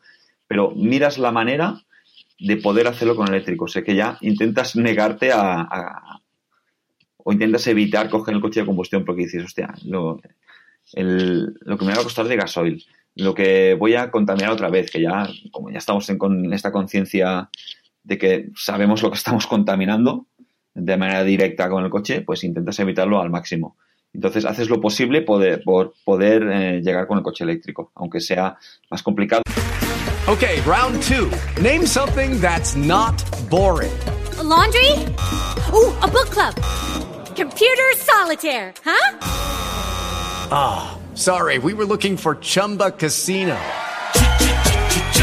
That's right. ChumbaCasino.com has over 100 casino style games. Join today and play for free for your chance to redeem some serious prizes. ChumbaCasino.com. No purchase necessary. Forward, prohibited by law. 18 plus terms and conditions apply. See website for details. With Lucky Land slots, you can get lucky just about anywhere. Dearly beloved, we are gathered here today to. Has anyone seen the bride and groom? Sorry, sorry, we're here. We were getting lucky in the limo and we lost track of time. No, Lucky Land Casino, with cash prizes that add up quicker than a guest registry. In that case, I pronounce you lucky. Play for free at LuckyLandSlots.com. Daily bonuses are waiting. No purchase necessary. Void were prohibited by law. 18 plus. Terms and conditions apply. See website for details. O más incómodo, que realmente hay viajes que se hacen más incómodos porque no es fácil encontrar el sitio donde cargar o, Sí, o la, ruta o lo que sea. La verdad es que, bueno, eh, esas dificultades todavía están eh, ahí presentes en el coche eléctrico, no, no, no nos podemos engañar y, y, bueno, están, están ahí. Eh, todavía el coche eléctrico, lo, lo, he dicho varias veces, no es para todo el mundo, pero bueno, sí para un, una gran mayoría de la gente que, que todavía no es consciente, pero que para un uso normal y, y, pues ocasionalmente hacer viajes largos puede, puede tener otras opciones, pues yo creo que es bastante, bastante buena opción un coche eléctrico. Además, bueno, intentando darle un poco la vuelta, pues eh, en estos casos que a lo mejor eh, queda un poco lejos o pues eh, puedes activar el modo aventura, ¿no? De, bueno, pues a ver cómo llego y qué tengo que hacer y bueno, pues es un poco darle un poco más de, de pimienta al, al, al, al, viaje, ¿no? Pues buscar esas opciones y a ver si llego o no llego, ¿no? Es, es el modo Exacto. aventura que digo yo, que muchas veces le cuento a la familia, pues bueno, ahí vamos en modo aventura a tal sitio, ¿no? Pues a ver que, a ver que si lo conseguimos o no lo conseguimos y bueno, pues eh, ciertamente son dificultades que todavía están ahí y que hay que tener muy presentes, pero que cada, cada día más se van diluyendo, ¿no? Sí, sí, exacto. Y lo que comentas es, es verdad que un viaje mmm, vulgar o normal que harías de, de, una manera hasta aburrida con, con, otro coche, con un coche de combustión, con, con el coche eléctrico, depende de qué viaje, pasas en un reto y, vamos, en mi caso, yo es que nos lo pasamos bien, nos divertimos diciendo, a ver, a ver cómo vamos a llegar, cuándo, cuánto, vamos, cuánto vamos a tener que cargar en tal sitio. Es lo que dices tú, pasas en una aventura y es, además que es que te lo pasas bien. Nosotros normalmente te lo pasas bien. Algún día pues puedes llegar a sufrir, porque yo he llegado a sufrir. Pocas veces, la verdad, muy pocas veces hemos tenido que, ir sufriendo porque no, porque no llegábamos o por, lo que sea. Pero sí, puede pasar. Eh, aquí no. Las cosas son como son. Hay veces que, que que no llegas o que llegas y no puedes cargar. Entonces hay dificultades, está claro. Sí. El coche eléctrico tiene muchas ventajas y, y algunas son además pues de imperativo eh, cumplimiento como reducción de emisiones, etcétera. Pero bueno, tiene dificultades y hay que explicarlas también. No, no, no tenemos que engañar a nadie, ¿no? Exacto. Cuando pues la gente te pregunta por el coche eléctrico, pues tienes que decir las cosas buenas, que son muchas, pero también tienes que decir la realidad. Y es que todavía, pues, eh, para según quién, pues quien haga muchos kilómetros, por ejemplo, al día, pues, eh, o se compra un coche con mucha autonomía, pues tipo esto del Kona o, o o un Tesla, ya son precios eh, bastante elevados, o, o tienes que irte a un, a un híbrido enchufable o, o, no, o no de combustión, ¿no? Siempre mejor el híbrido enchufable. Yo ya lo he explicado varias veces, pues eh, lo mejor que te puedes comprar es un coche eléctrico, en, el sentido de, pues, de, de, de, de, poder contaminar menos, etcétera, y, siempre dentro de tus, de tus, posibilidades. Después un híbrido enchufable y, bueno, si no, pues un híbrido y si no, pues uh, un coche de gasolina o en última instancia un coche diésel, ¿no? Siempre teniendo en cuenta que eh, lo que menos contamina pues es ningún tipo de coche. Es decir, Exacto. lo que puedes hacer caminando o en bicicleta, pues eh, mejor. Exacto, eso está, está claro. Pero bueno, no, no todo el mundo tiene esas posibilidades, ¿no? Tiene, pues vive lejos o, o el transporte público no es, eh, no es adecuado, no, no con la suficiente regularidad, etcétera. Pues bueno, tiene que ir a otras opciones. Yo creo que hoy en día ya con el, con el coche eléctrico y el híbrido enchufable, yo creo que, que que más o menos puedes, puedes ir a cualquier sitio. Sí, sí, sí, totalmente. Sí o sí. Otra cosa es pues el tema económico, ¿no? Pues un, un, híbrido enchufable pues también tiene un coste bastante más elevado, ¿no? Ya ahí ya tenemos que esperar a que las, las fabricaciones en, en, grandes cantidades pues abaraten el coche eléctrico. Sí, sí, exacto. No hay más. Bueno, pues básicamente el interior, eh, bueno, está el tema del maletero, que no hemos comentado también un poco en el exterior, pero bueno, el maletero, pues, eh, es un poco justo, sí, sí, sí. Uh, la verdad. por el tema de la batería. La batería, pues eh, en muchos eh, vehículos eléctricos, en el caso del Zoe, por ejemplo, pues la batería eh, está debajo del, del, de los asientos de tanto delanteros como traseros. Y en el caso del, del Hyundai, pues eh, coge los asientos traseros hasta el, el maletero, ¿no? Mm, En el caso del híbrido enchufable, pues creo que coge solo la parte de asientos delanteros, ahí traseros, perdón, y, bueno, pues le da una- un maletero un poquito más grande. Pero bueno, en todo caso, mm, el maletero, al ser un coche también mm, largo, pues no está nada mal. Sí, la verdad es que el maletero en líneas generales está bastante bien. O sea, tienes bastante espacio. De hecho, nosotros lo hemos llenado bastante y caben cosas. El problema es ese que como al tener parte de la batería debajo, pierdes profundidad. La profundidad habitual que hay en la mayoría de maleteros de coches, pues aquí la pierdes. Está claro que tiene menos maletero. Pero aún así, no está mal. No, no está mal el espacio de maletero que tiene. Bueno, son... eh, ¿Cuánto era? Maletero, 443 litros, pues bueno, mm, no está nada mal. Eh, pero bueno, son concesiones que hay que hacer. Siempre mm, la batería hay que poner en algún sitio. Eh, cuanto más baja, pues mejor. Y yo entiendo que la mejor opción, o quizás la menos comprometida, sería pues la que, la que se ha llamado denominar patinete, ¿no? La opción, pues la batería entre los dos ejes, que es la que usan la mayoría de, vehículos eléctricos, pero en este caso en el Ioniq, por ejemplo, la, la situación de la batería pues le permite también tener menos eh, y bueno, más, más aerodinámico, lo cual le da también más eficiencia y más autonomía en viajes largos. Mm, Bueno, mm, siempre es un compromiso y a veces, pues bueno, a unos les puede ir mejor y a otros les puede ir peor, pero bueno, es una, es una opción bastante, bastante válida. Exacto, el coche, el coche perfecto, digamos que o no existe o, o es, es muy difícil de, de conseguir. Aunar todo lo bueno y nada de lo malo, ¿no? Sí, sí. Pues eh, en referencia a esto, podríamos comentar, por ejemplo, em, eh, precisamente esto, ¿no? Que es lo que más, eh, más te gusta y lo que menos te gusta del.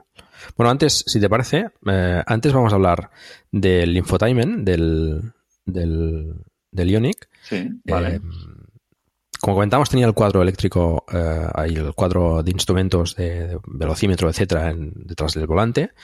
Eh, bueno, es bastante completo y, y, bueno, ya hemos comentado más o menos eh, las opciones eh, que tiene el, el cuadro, pues toda la información de batería, autonomía, etcétera.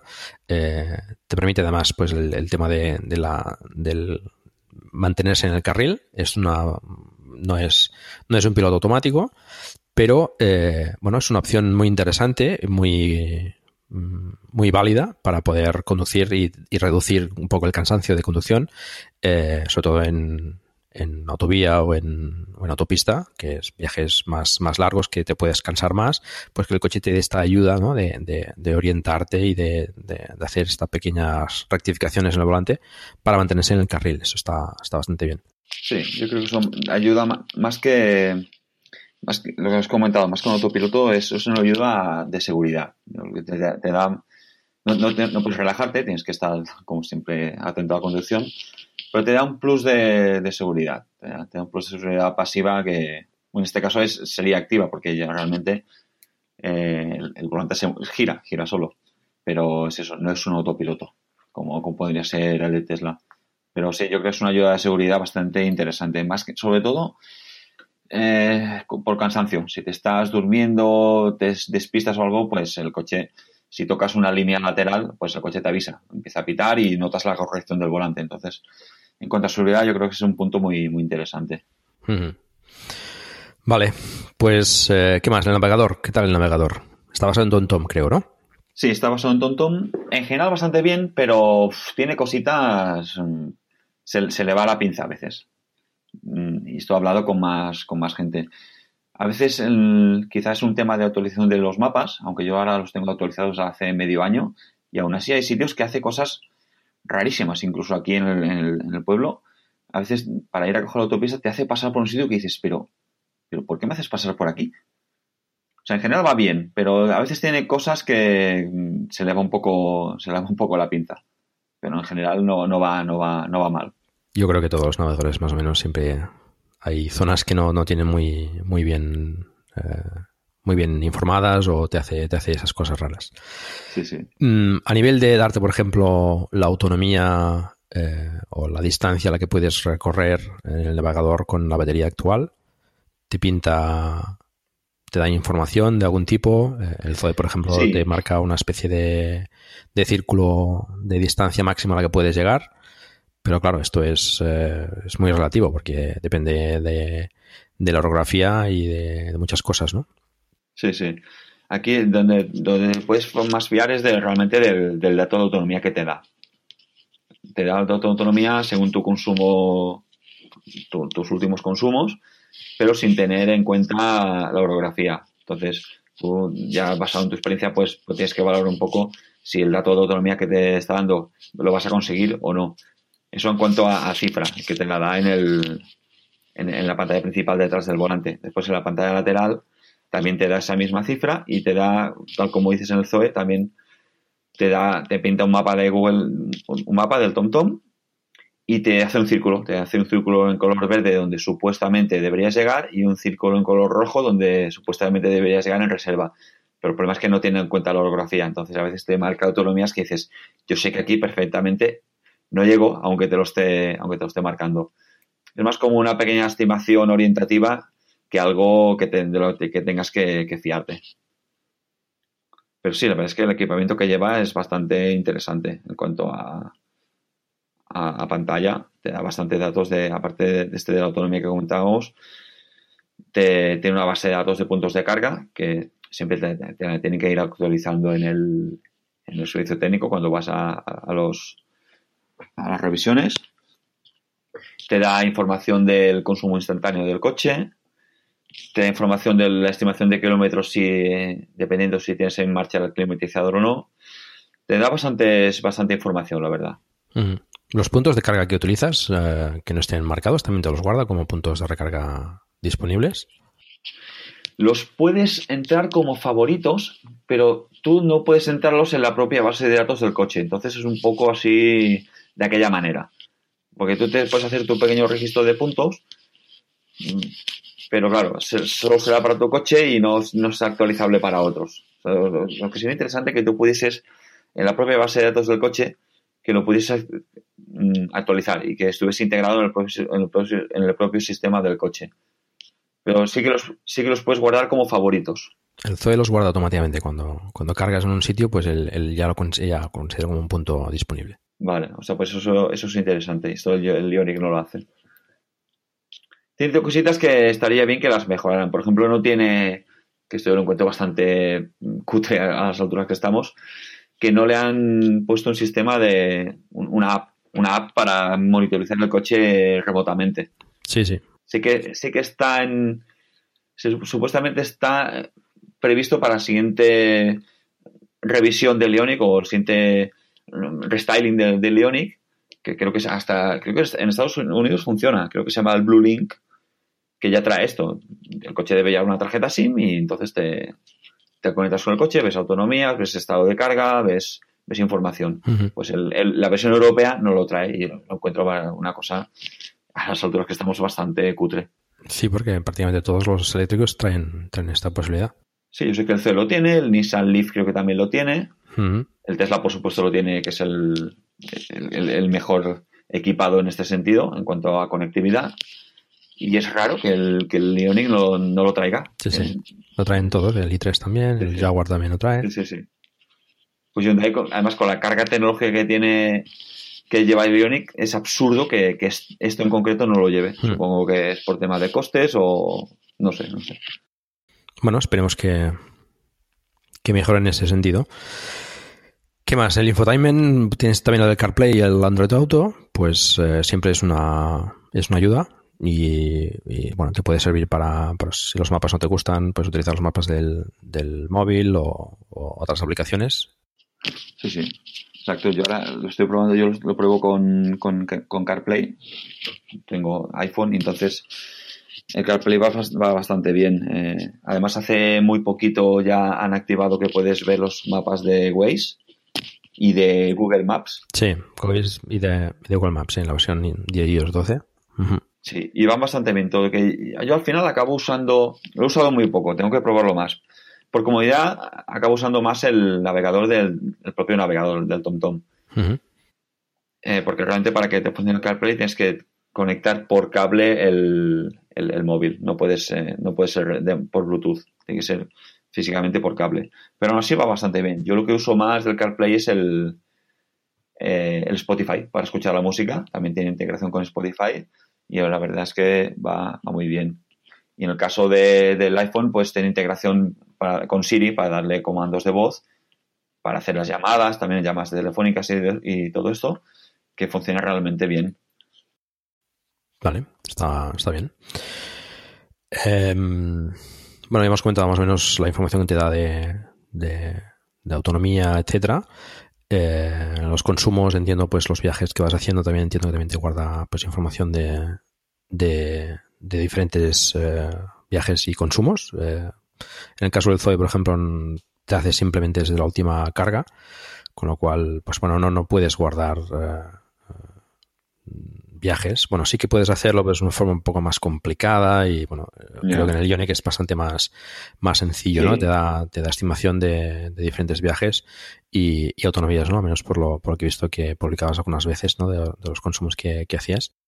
Sí, tiene, tiene como un, como un histórico. Tiene un histórico que de, diario. Diario o por, o por veces que paras el coche. Esto lo tengo que acabar, de investigar, porque hay veces que en un mismo día tengo dos, dos o tres registros del, mismo día. Y no sé si depende de si has puesto a cargar o no, o de si eh, has parado el coche. Y creo que además esto que creo que es configurable, que tú puedes hacerle que te haga un solo registro diario, o uno cada vez que paras, o uno cada vez que, haces una carga. Pero sí, tienes, tienes un histórico que puedes ir viendo eh, por fechas lo que, lo que has ido haciendo. La verdad es que es bastante interesante. Vale, estupendo. ¿Qué más? Em, respecto al mantenimiento, por ejemplo, del, del, vehículo, em, ¿qué nos puedes decir? Eh, ¿Coste, por ejemplo, de la revisión? ¿Tienes idea más o menos? Eh? Sí. Yo la... Ahora me toca pasar la segunda revisión ya. Tengo ahora casi 32.000 kilómetros. Pues esto del mantenimiento es otra, otra, cosa que, otra cosa que, los que tenemos el Leonic estamos bastante mosqueados. Según la casa, el Leonic tiene que pasar revisiones cada 15.000 kilómetros. Eso es una cosa completamente absurda. La furgoneta que tenemos diésel la pasa cada 20.000. No tiene ningún tipo de sentido que un coche eléctrico pase en eh, las revisiones cada 15.000 kilómetros. Pero bueno, eso es otro, otro tema para hablar largo y tendido de él. En, mi caso, la primera revisión lo pasé a los 17.000. Ya decidí que no lo iba a pasar a los 15.000. Y me hicieron una campaña de cambio de de un, me parece que era el motor de bloqueo del puerto de carga, había, parece ser un fallo, y había una campaña que lo cambiaban, me actualizaron los mapas y chequearon la batería que estaba perfectamente al 100% y poca más cosa más le hacen, miran niveles de líquido de limpia parabrisas, líquido de frenos y poca cosa más. En mi caso, la primera revisión me costó 53 euros. Tenía un pequeño descuento, me parece que me hacían un 5% de descuento o algo así. Sea, realmente el precio eran poco más de 60 euros, pero me costó 53 euros la primera revisión. Sé que las revisiones de Leonix son alternas. La segunda revisión le, creo que le cambia el líquido de frenos, más que, más que nada por, por tiempo, más que por uso, porque sabemos que con la frenada regenerativa en los frenos prácticamente no los tocas, pero sé que las, la, en revisiones alternas le cambia el líquido de frenos y creo que la segunda revisión está por los 120 o 130 euros. Pero bueno, lo veré ahora de aquí a poco porque tengo que ya pasar la revisión de aquí a nada. Vale, bueno, son mantenimiento en el, eléctrico siempre es, una de las ventajas. No, no hay que hacerle demasiadas cosas. Quizás, no sé, Hyundai quiere tener un poco más controlado los, las unidades y, ver, y verlas más, más a menudo a lo mejor para, pues para, para para verificar que funcionen correctamente o bueno pues para tenerlo quizás un poco más de estadística de al ser un vehículo digamos nuevo sí.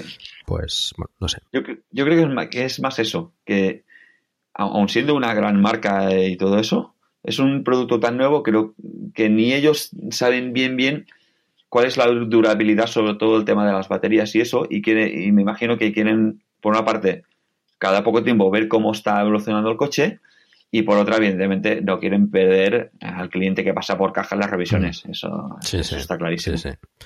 En este caso yo creo que están, están todos más o menos igual, ¿no? El, el, el creo que también iba, no sé si o el Mercedes EQC, que, que iban a tener a los eh, propietarios, digamos, con, con revisiones más, más, menos espaciadas o, o, o más cercanos, eh, tenerlos controlados para ver cómo evoluciona el coche, ¿no? Entonces están todos un poco en terreno, terreno nuevo, ¿no?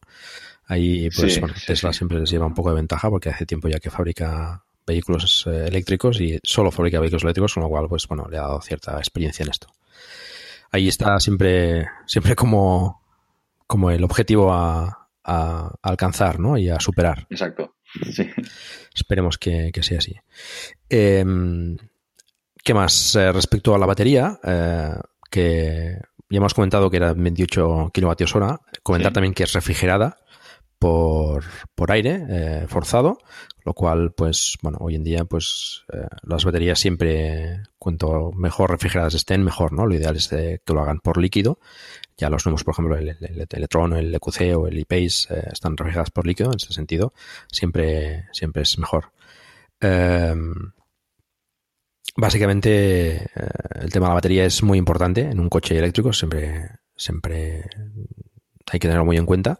Y el tema de la refrigeración a veces es información que cuesta conseguir, pero eh, hay veces que fabricantes dan esta información, a- otros no lo dan. Sí. Eh, no sabes bien si es eh, refrigerada por líquido, por aire o cómo. En el caso del Ioniq, pues eh, como vimos eh, cuando lo probamos, pues es refrigerada por, por aire. Exacto. Y, y bueno, mm, comentar ya para ir a- acabando, pues eh, las, las, las ventajas eh, y convenientes que tú más o menos le ves, ¿no? Lo que más te gusta y lo que menos te gusta de, del Ioniq.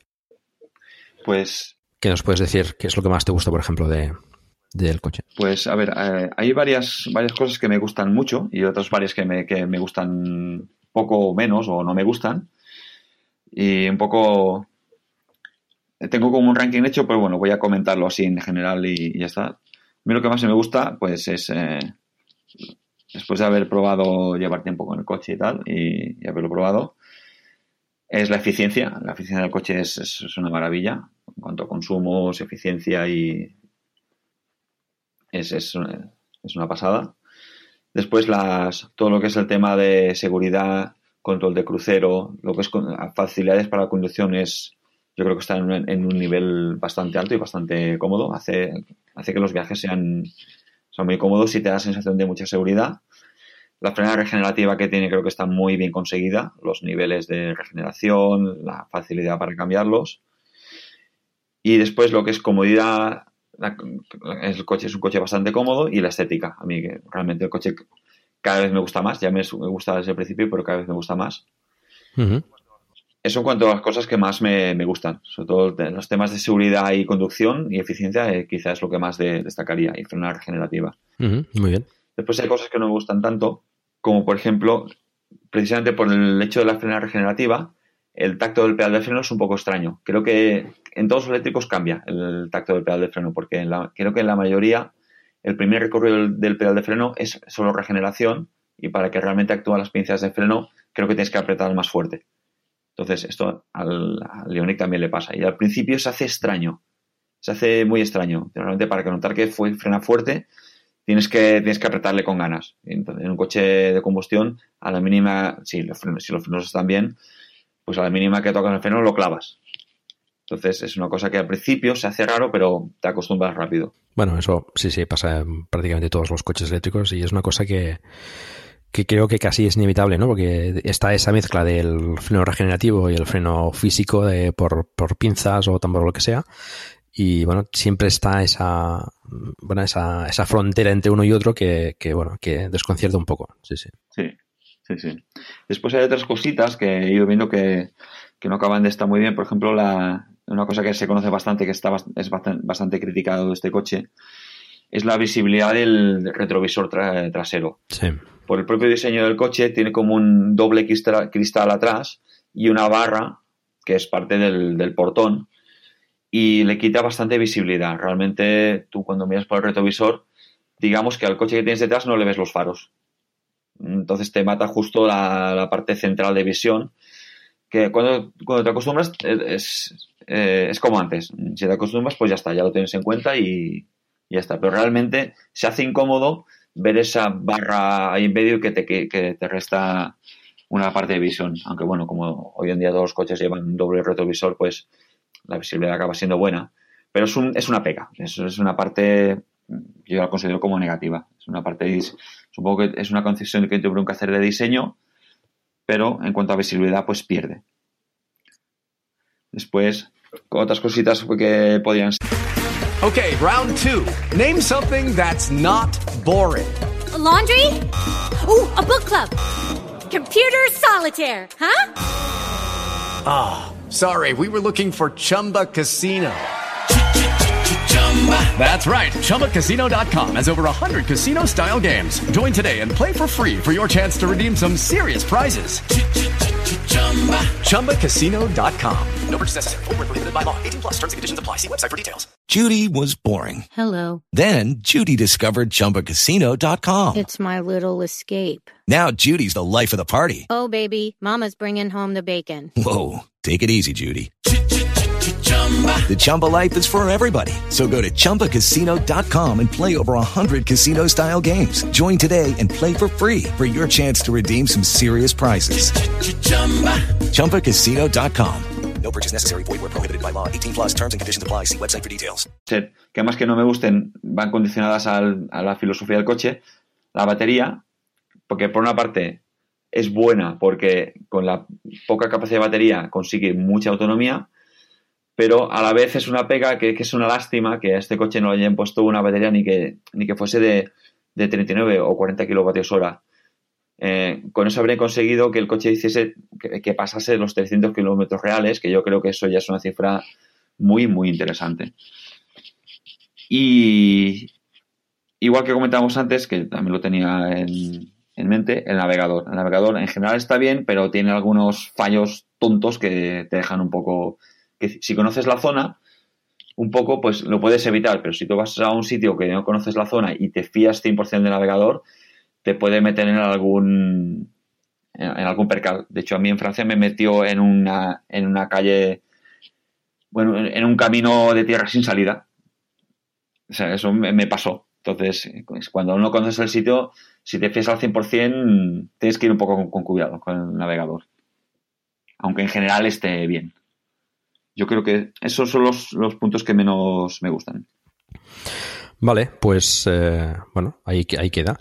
Mm, yo como, como comenté al principio, pues eh, tuve eh, ocasión de probar el Ionic la semana pasada con Raúl. Mm, coincido más o menos en lo que comentas, ¿no? Bueno, el navegador no he tenido ocasión de probarlo, pero en los puntos positivos, pues más o menos coincido con lo que comentas.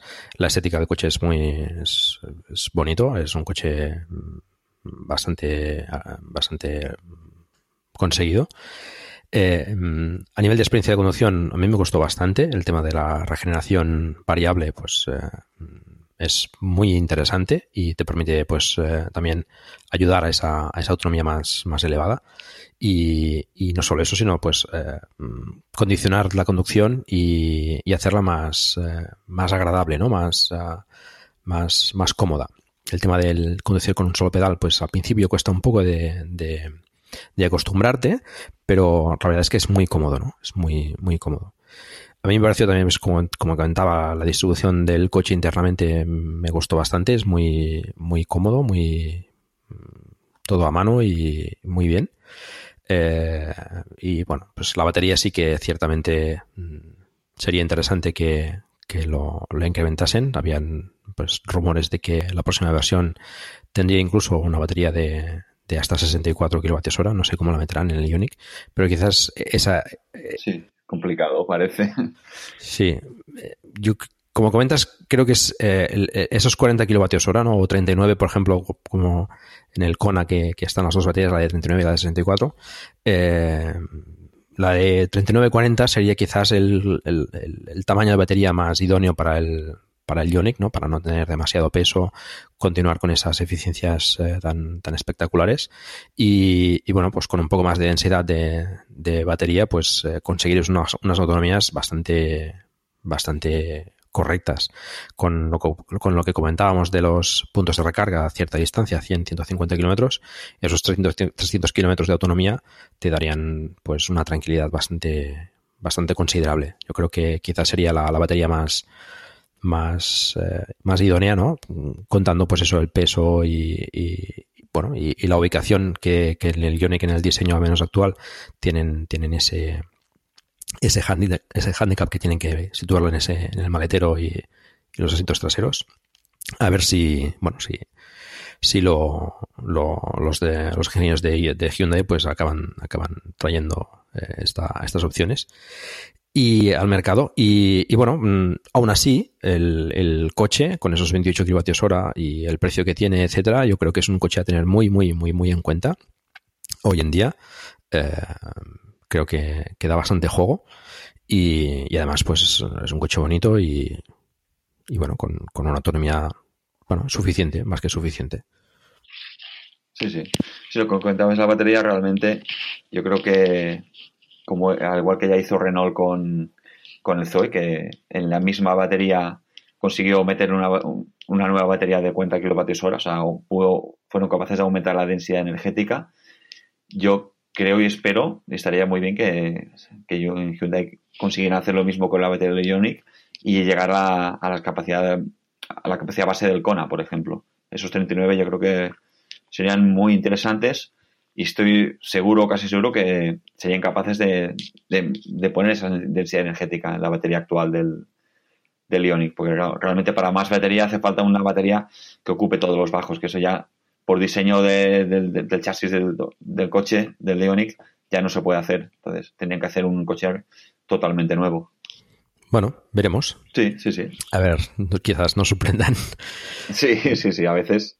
Había, había rumores ¿eh? de, que, de que ya a finales de este sí. año ya saldría algo, pero bueno, creo que, que, lo han... Sí, decían que había una versión 2018 sí. que igual y ahora se vuelve a escuchar lo mismo para el 2019, mm. porque yo había, había leído que los propios directivos de, de, Hyundai lo habían dicho, que se había hecho que se estaba trabajando en, en una versión de Ioniq con más batería, pero no, nada más se, se supo. Supongo que están, están centrados en, en la producción sí. del Kona, que como, como está pasando con muchas marcas, eh, les ha desbordado las, los pedidos. Entonces yo creo que ellos tienen una previsión y, con, conservadora, para no pillarse los dedos, pero, pero modelo tras modelo y marca tras marca, eh, resulta que están desbordados de pedidos. Entonces yo creo que tienen todos, parece ser un problema de suministro de baterías, que es lo que está frenando un poco. Correcto. Toda la, la masificación de vehículos eléctricos. Ese es el problema que tienen la mayoría de fabricantes, ¿no? Que, hay un hay una falta de suministro de baterías eh, importante, tienen que aumentar producciones.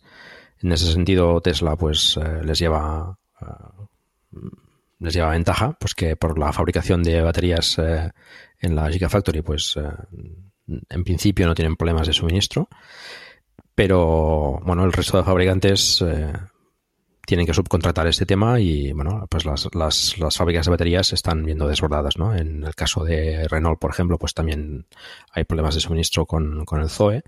Eh, a menos esa excusa también nos han dado para no poder cambiar la batería del, del Zoe de 23 sí, kilovatios a la de 40. Y, y bueno, pues eh, la mayoría de fabricantes tienen, tienen este problema, ¿no? Ya, ya hemos dado bastantes veces alguna noticia sobre alguna marca de de baterías que se está implantando en Europa para hacer para fabricar más más baterías y bueno ese es el sí. camino sí, a seguir. Mm, en este sentido también muchos fabricantes eh, se están metiendo en la, en la fabricación de, de modelos eh, eléctricos para cumplir ciertas cuotas de emisiones etcétera y bueno pues se lo están cogiendo un poco con, con menos ganas digamos no están ahí pero casi casi obli obligados casi casi Sí, sí, sí, sí, sí, con una producción mínima para cumplir estos objetivos y, ya está, ¿no? Eh, hay marcas que se están se están poniendo un poco más las pilas, ¿no? Nunca mejor dicho, pues eh, el grupo Renault y, con, la, con, la, alianza Nissan, pues parece que ellos eh, hace tiempo ya que se están, se están vendiendo un poco más. Hyundai yo creo que también y Kia, la marca hermana, pues también se están, se están metiendo en, en, en más proyectos con, con, vehículos electrificados. Esperemos que sean eléctricos puros o, o híbridos enchufables como mínimo. Y, y, bueno, mm, pocas marcas más, aparte de Tesla, le están poniendo tantas ganas, ¿no? Parece que Volkswagen eh, está anunciando, pero bueno, no hace más que anunciar y, y, no se acaba de ver, ¿no? Sí, llevan, llevan años de anuncios y dibujos y, y promesas. Mm. Cuando los veamos en los concesionarios, pues veremos, ¿no? A ver, a ver, a ver qué. Eh, Exacto. Y, yo y, aún así, a ver si, a ver si tienen ganas de venderlos. Sí.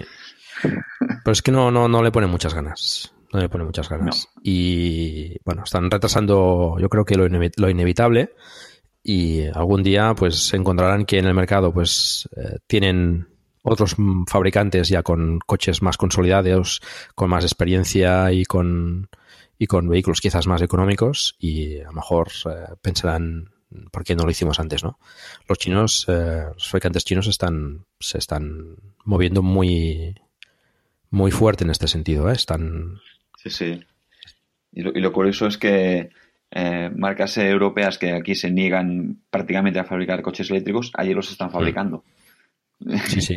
y dices, si se puede allí, ¿por qué no se puede aquí? Entonces ya Hay se, una demanda muy Es cuando dices, le, se les ve el plumero. Sí. ¿Cómo ves tú, por cierto, la, la movilidad eléctrica hoy en día? Pues yo empiezo a verlo cada vez un poco, cada vez de, cada más, de manera más optimista, porque yo hace, hace, dos, mira, hace dos años, que es justo cuando empecé, o dos años y medio, cuando empecé a, a ver que realmente habían modelos de coches eléctricos, conocí, conocí a Tesla, como mucha gente a través de los vídeos de Saúl López. Entonces, entonces dije, como mucha gente, dije, hostia, ¿qué es esto? Empecé a ver vídeos, empecé a ver vídeos de otra, de otra gente, de otros youtubers, de, empecé a conocer que había marcas que sí que tenían modelos, vi que, que Renault tenía el Zoe, que Nissan tenía el Leaf, BMW tenía el i3, entonces que realmente sí que había algo, que es una cosa que yo siempre había tenido la inquietud sobre coches no contaminantes, pero bueno, como mucha gente por falta de información, pues yo no sabía que existían. Eh, entonces, a la que lo descubrí dije, guau, pero si esto está, sí, sí que hay realmente. Y entonces empecé a informarme, eh, casualmente tuve la necesidad de comprar un coche nuevo y dije, ya está, esta, esta, es la mía, voy a ver si puedo acceder al coche eléctrico. Entonces compré, pude comprar el Ioniq y de un año para aquí, realmente, que ya te vas fijando, he, notado un, una evolución, he notado que poco a poco vas viendo coches eléctricos, ves pocos, pero vas viendo, pero cada vez ves más híbridos, sobre todo híbridos enchufables, así que vas viendo más y dices, bueno, parece que poco a poco se va moviendo. Y a la que ves todas las campañas por todos sitios de, en las ciudades que están empezando a aplicar las, todas las restricciones de, de entrada, todo, todo, todos los problemas que hay con la contaminación, pues parece que cada vez se, se, se, da más, más noticia de esto, se da más noticia, se habla más, se conoce más todo y poco a poco la gente lo va conociendo. Ya compañeros tuyos de trabajo pues te preguntan por el coche, te, te comentan, ah, pues he escuchado qué tal, he escuchado que no sé qué de qué marca poquito a poco parece que la cosa se va moviendo. Yo quiero ser, soy y quiero ser optimista de cara al futuro. Aunque sé que parece ser que puede que sea lento, pero, pero no sé. Yo, yo, yo tengo esperanzas de que, de que la cosa evolucione bastante rápido. Bueno, a ver, este 2020 que parece que será el año de, de la explosión de, sí, todos tienen el de los vehículos eléctricos, parece que todos anuncian para estas fechas eh, eh, novedades y tal, pues bueno, veremos a ver. Mm, yo coincido contigo en que cada vez se está moviendo más, ¿no? A veces, ya lo he comentado alguna vez, tienes esa duda, ¿no? De que como estás tan metido en este, en este mundillo, si a lo mejor tus impresiones están un poco uh, digamos, eh, influenciadas ¿no? por, por, estar viendo o estar informándote mm, a menudo de este tema. Pero, pero no, yo creo que el mercado pues realmente mm, evoluciona hasta aquí. Yo creo que ya es, eh, ya es bastante claro que, que, el futuro es la electrificación. No es, eh, no es perfecto, pues tiene sus cosas también, pero, pero bueno, yo creo que, que es mejor que lo que tenemos hasta ahora, pero tampoco vamos a tener mañana o el 2020 todos los coches eléctricos ¿no? en, el, en el garaje. Eh, esto tardará bastante en, ir cambiando, pero mm, la tendencia es, es, es, muy positiva y además es, es bastante eh, pronunciada, ¿no? Es decir, cada vez se está viendo como, bueno, pues eh, ya hemos llegado, por ejemplo, a las ventas de, del año pasado, todavía faltan algunos meses. Eh, en España, pues bueno, mm, cada vez se van vendiendo más eléctricos y, todas las informaciones de, de las restricciones eh, por contaminación, pues nos, también nos, dan en, nos dan a entender de que más tarde o más temprano, y será más temprano que tarde, mm, todos los, los vehículos serán, serán por lo menos eh, con algún tipo de electrificación, ¿no? ya sea híbrida o, o híbrida enchufable. ¿no? Esperemos que sea híbrida enchufable y, y, y vaya mejorando todo esto. ¿no? También hay que sumar o hay que tener en cuenta que la producción de energía pues tiene que ser también tiene que evolucionar a, al máximo posible a fuentes renovables y no contaminantes y quitar del medio pues eh, carbón y, Sí, eso. y, y, bueno y el resto de, de producción más contaminante, ¿no? Ese es el tema siempre que nos, nos Eso, eso es importantísimo. que nos discute muchas veces, ¿no? Es que el eléctrico contamina tanto o igual que un que un que un diésel, ¿no? bueno, Sí, sí, siempre te, la gente que desconoce el tema o que no se informa suficientemente te sale con lo mismo. Eh, tú le hablas de, de las bondades del coche eléctrico, lo que poco consume y tal, el primero que te dice, ¿y lo que, y lo que contamina la electricidad? Digo, o sea, creo que tienes bastante poca información al respecto. Sí, sí. Y además, pues bueno, Entonces yo, una cosa, una cosa curiosa, yo siempre lo digo, el, el eléctrico siempre tendrás la oportunidad de cargarlo con fuentes renovables, siempre, de alguna forma u otra. Eh, siempre tendrás esa oportunidad. El, el, el térmico, mm, aunque pongas filtros, aunque pongas lo que sea, siempre te contaminará.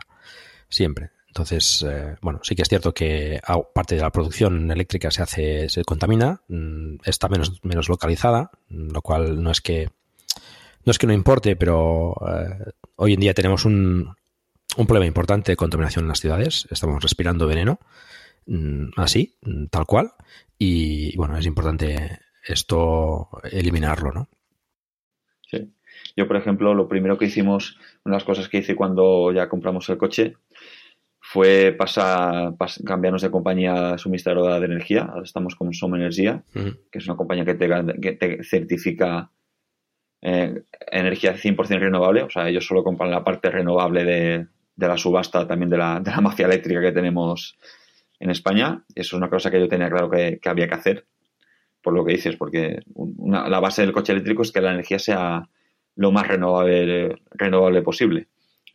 Entonces, una reflexión que, o un pensamiento que he ido desarrollando durante estos meses es que me parece muy curioso que la gente cuando te dice que tú estás contaminando porque cargas el coche eléctrico y que no sabes de dónde viene la electricidad, que yo sí que sé de dónde, de dónde viene la electricidad, es muy curioso porque yo miro mi factura de la luz y quizás ahora no llega, pero quizás una tercera parte sería eh, la, energía destinada a, cargar el coche, ¿vale?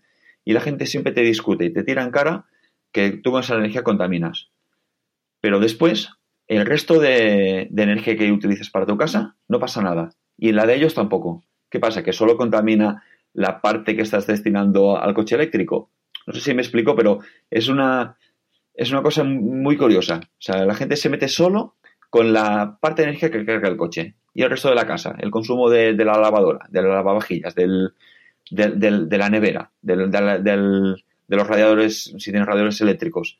Eso, ¿Qué pasa? ¿Que eso no contamina el coche sí? Es una cosa que me parece bastante absurda y a veces, a veces que lo he comentado con, él- con alguien se quedan diciendo, hostia, pues, pues es verdad. Sí, sí. Ya, ya lo comentamos en el capítulo anterior, hablamos sobre las placas solares, etcétera, que monté recientemente en casa y, y sobre el tema de la energía también, pues de realmente no sabes exactamente qué energía te viene. Mm, En casa eso no lo puedes controlar porque te viene la, la- la que produzca tu, tu estación más cercana, pero, pero bueno, sí que es importante al menos asegurar que la energía que tú compras se ha, se ha introducido en algún otro punto de forma eh, sostenible, ¿no? Y, cada vez eh, cada vez se hacen más eh, fuentes renovables que produzcan energía, ¿no? En su energía, de hecho, está montando placas, bueno, mm, huertos solares, incluso también aerogeneradores para, introducir esta energía en, la red, ¿no? Esto es importante. Ahora, pues, tenemos que hablar también en un próximo capítulo del tema, pero el nuevo decreto sobre sobre el autoconsumo, pues también, bueno, va mejorando estas cosas y lo ideal es que se vayan poniendo más placas solares en edificios, etcétera, y que se, esta, esta, esta energía se vaya generando de forma sostenible.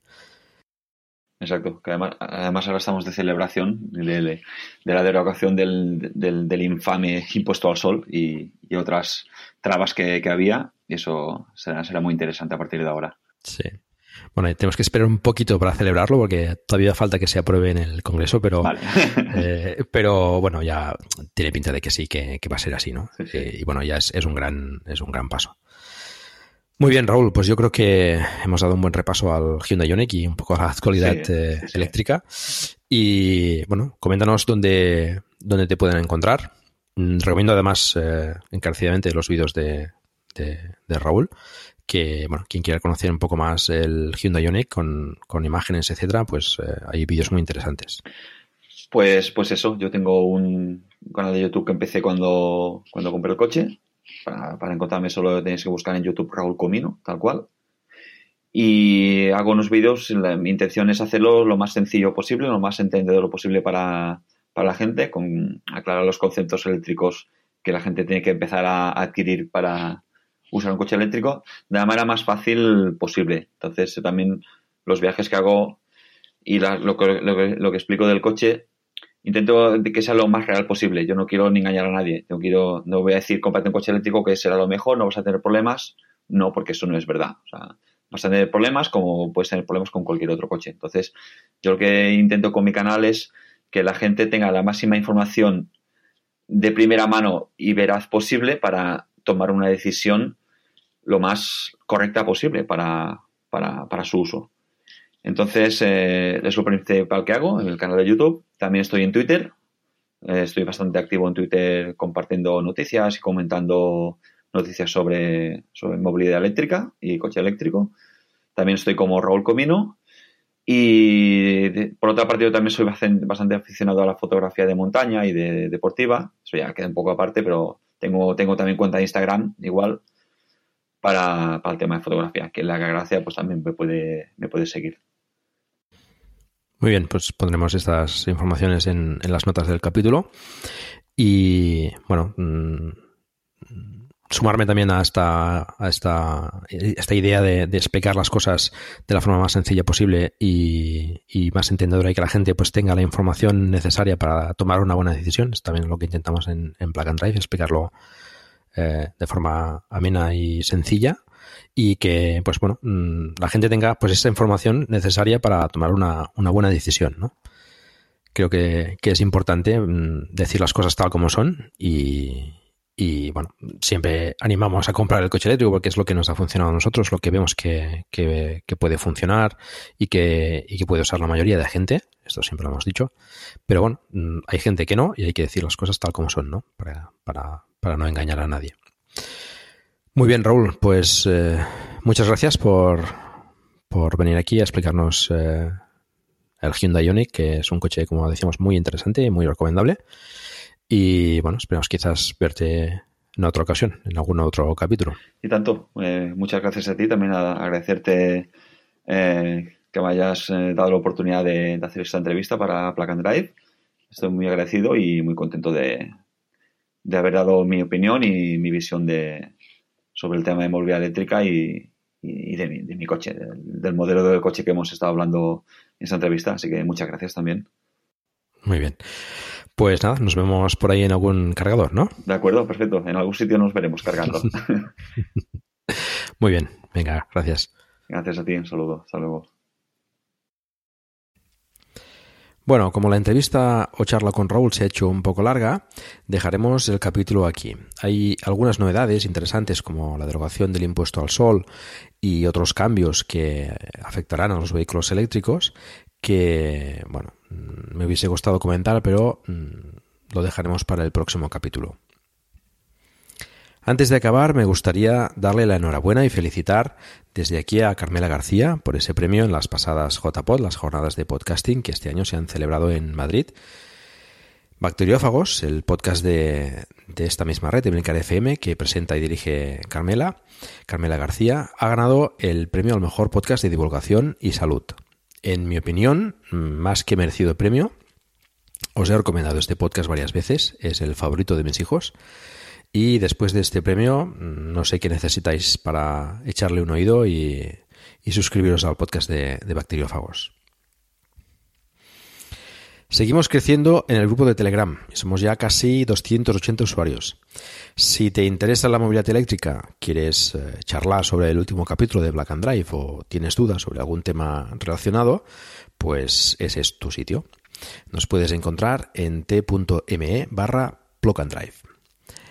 Aunque hace mucho que nadie me envía nada, sigo insistiendo que me enviéis audios sobre vuestras experiencias con algún vehículo eléctrico por pedir que, que no quede. A ver si os animáis y me enviáis algo. Y nada más por hoy. Muchas gracias por el tiempo que habéis dedicado a escucharme o a escucharnos en, es, en, este caso, el de hoy.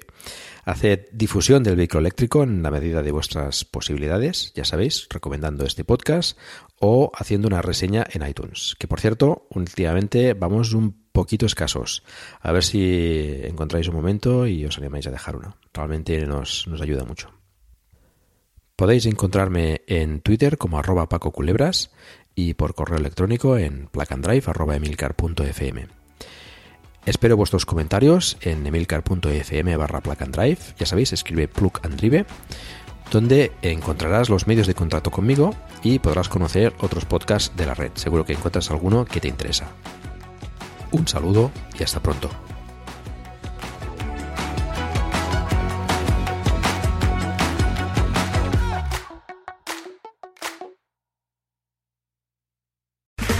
Okay, round two. Name something that's not boring. A laundry? Ooh, a book club. Computer solitaire, huh? Ah, oh, sorry, we were looking for Chumba Casino.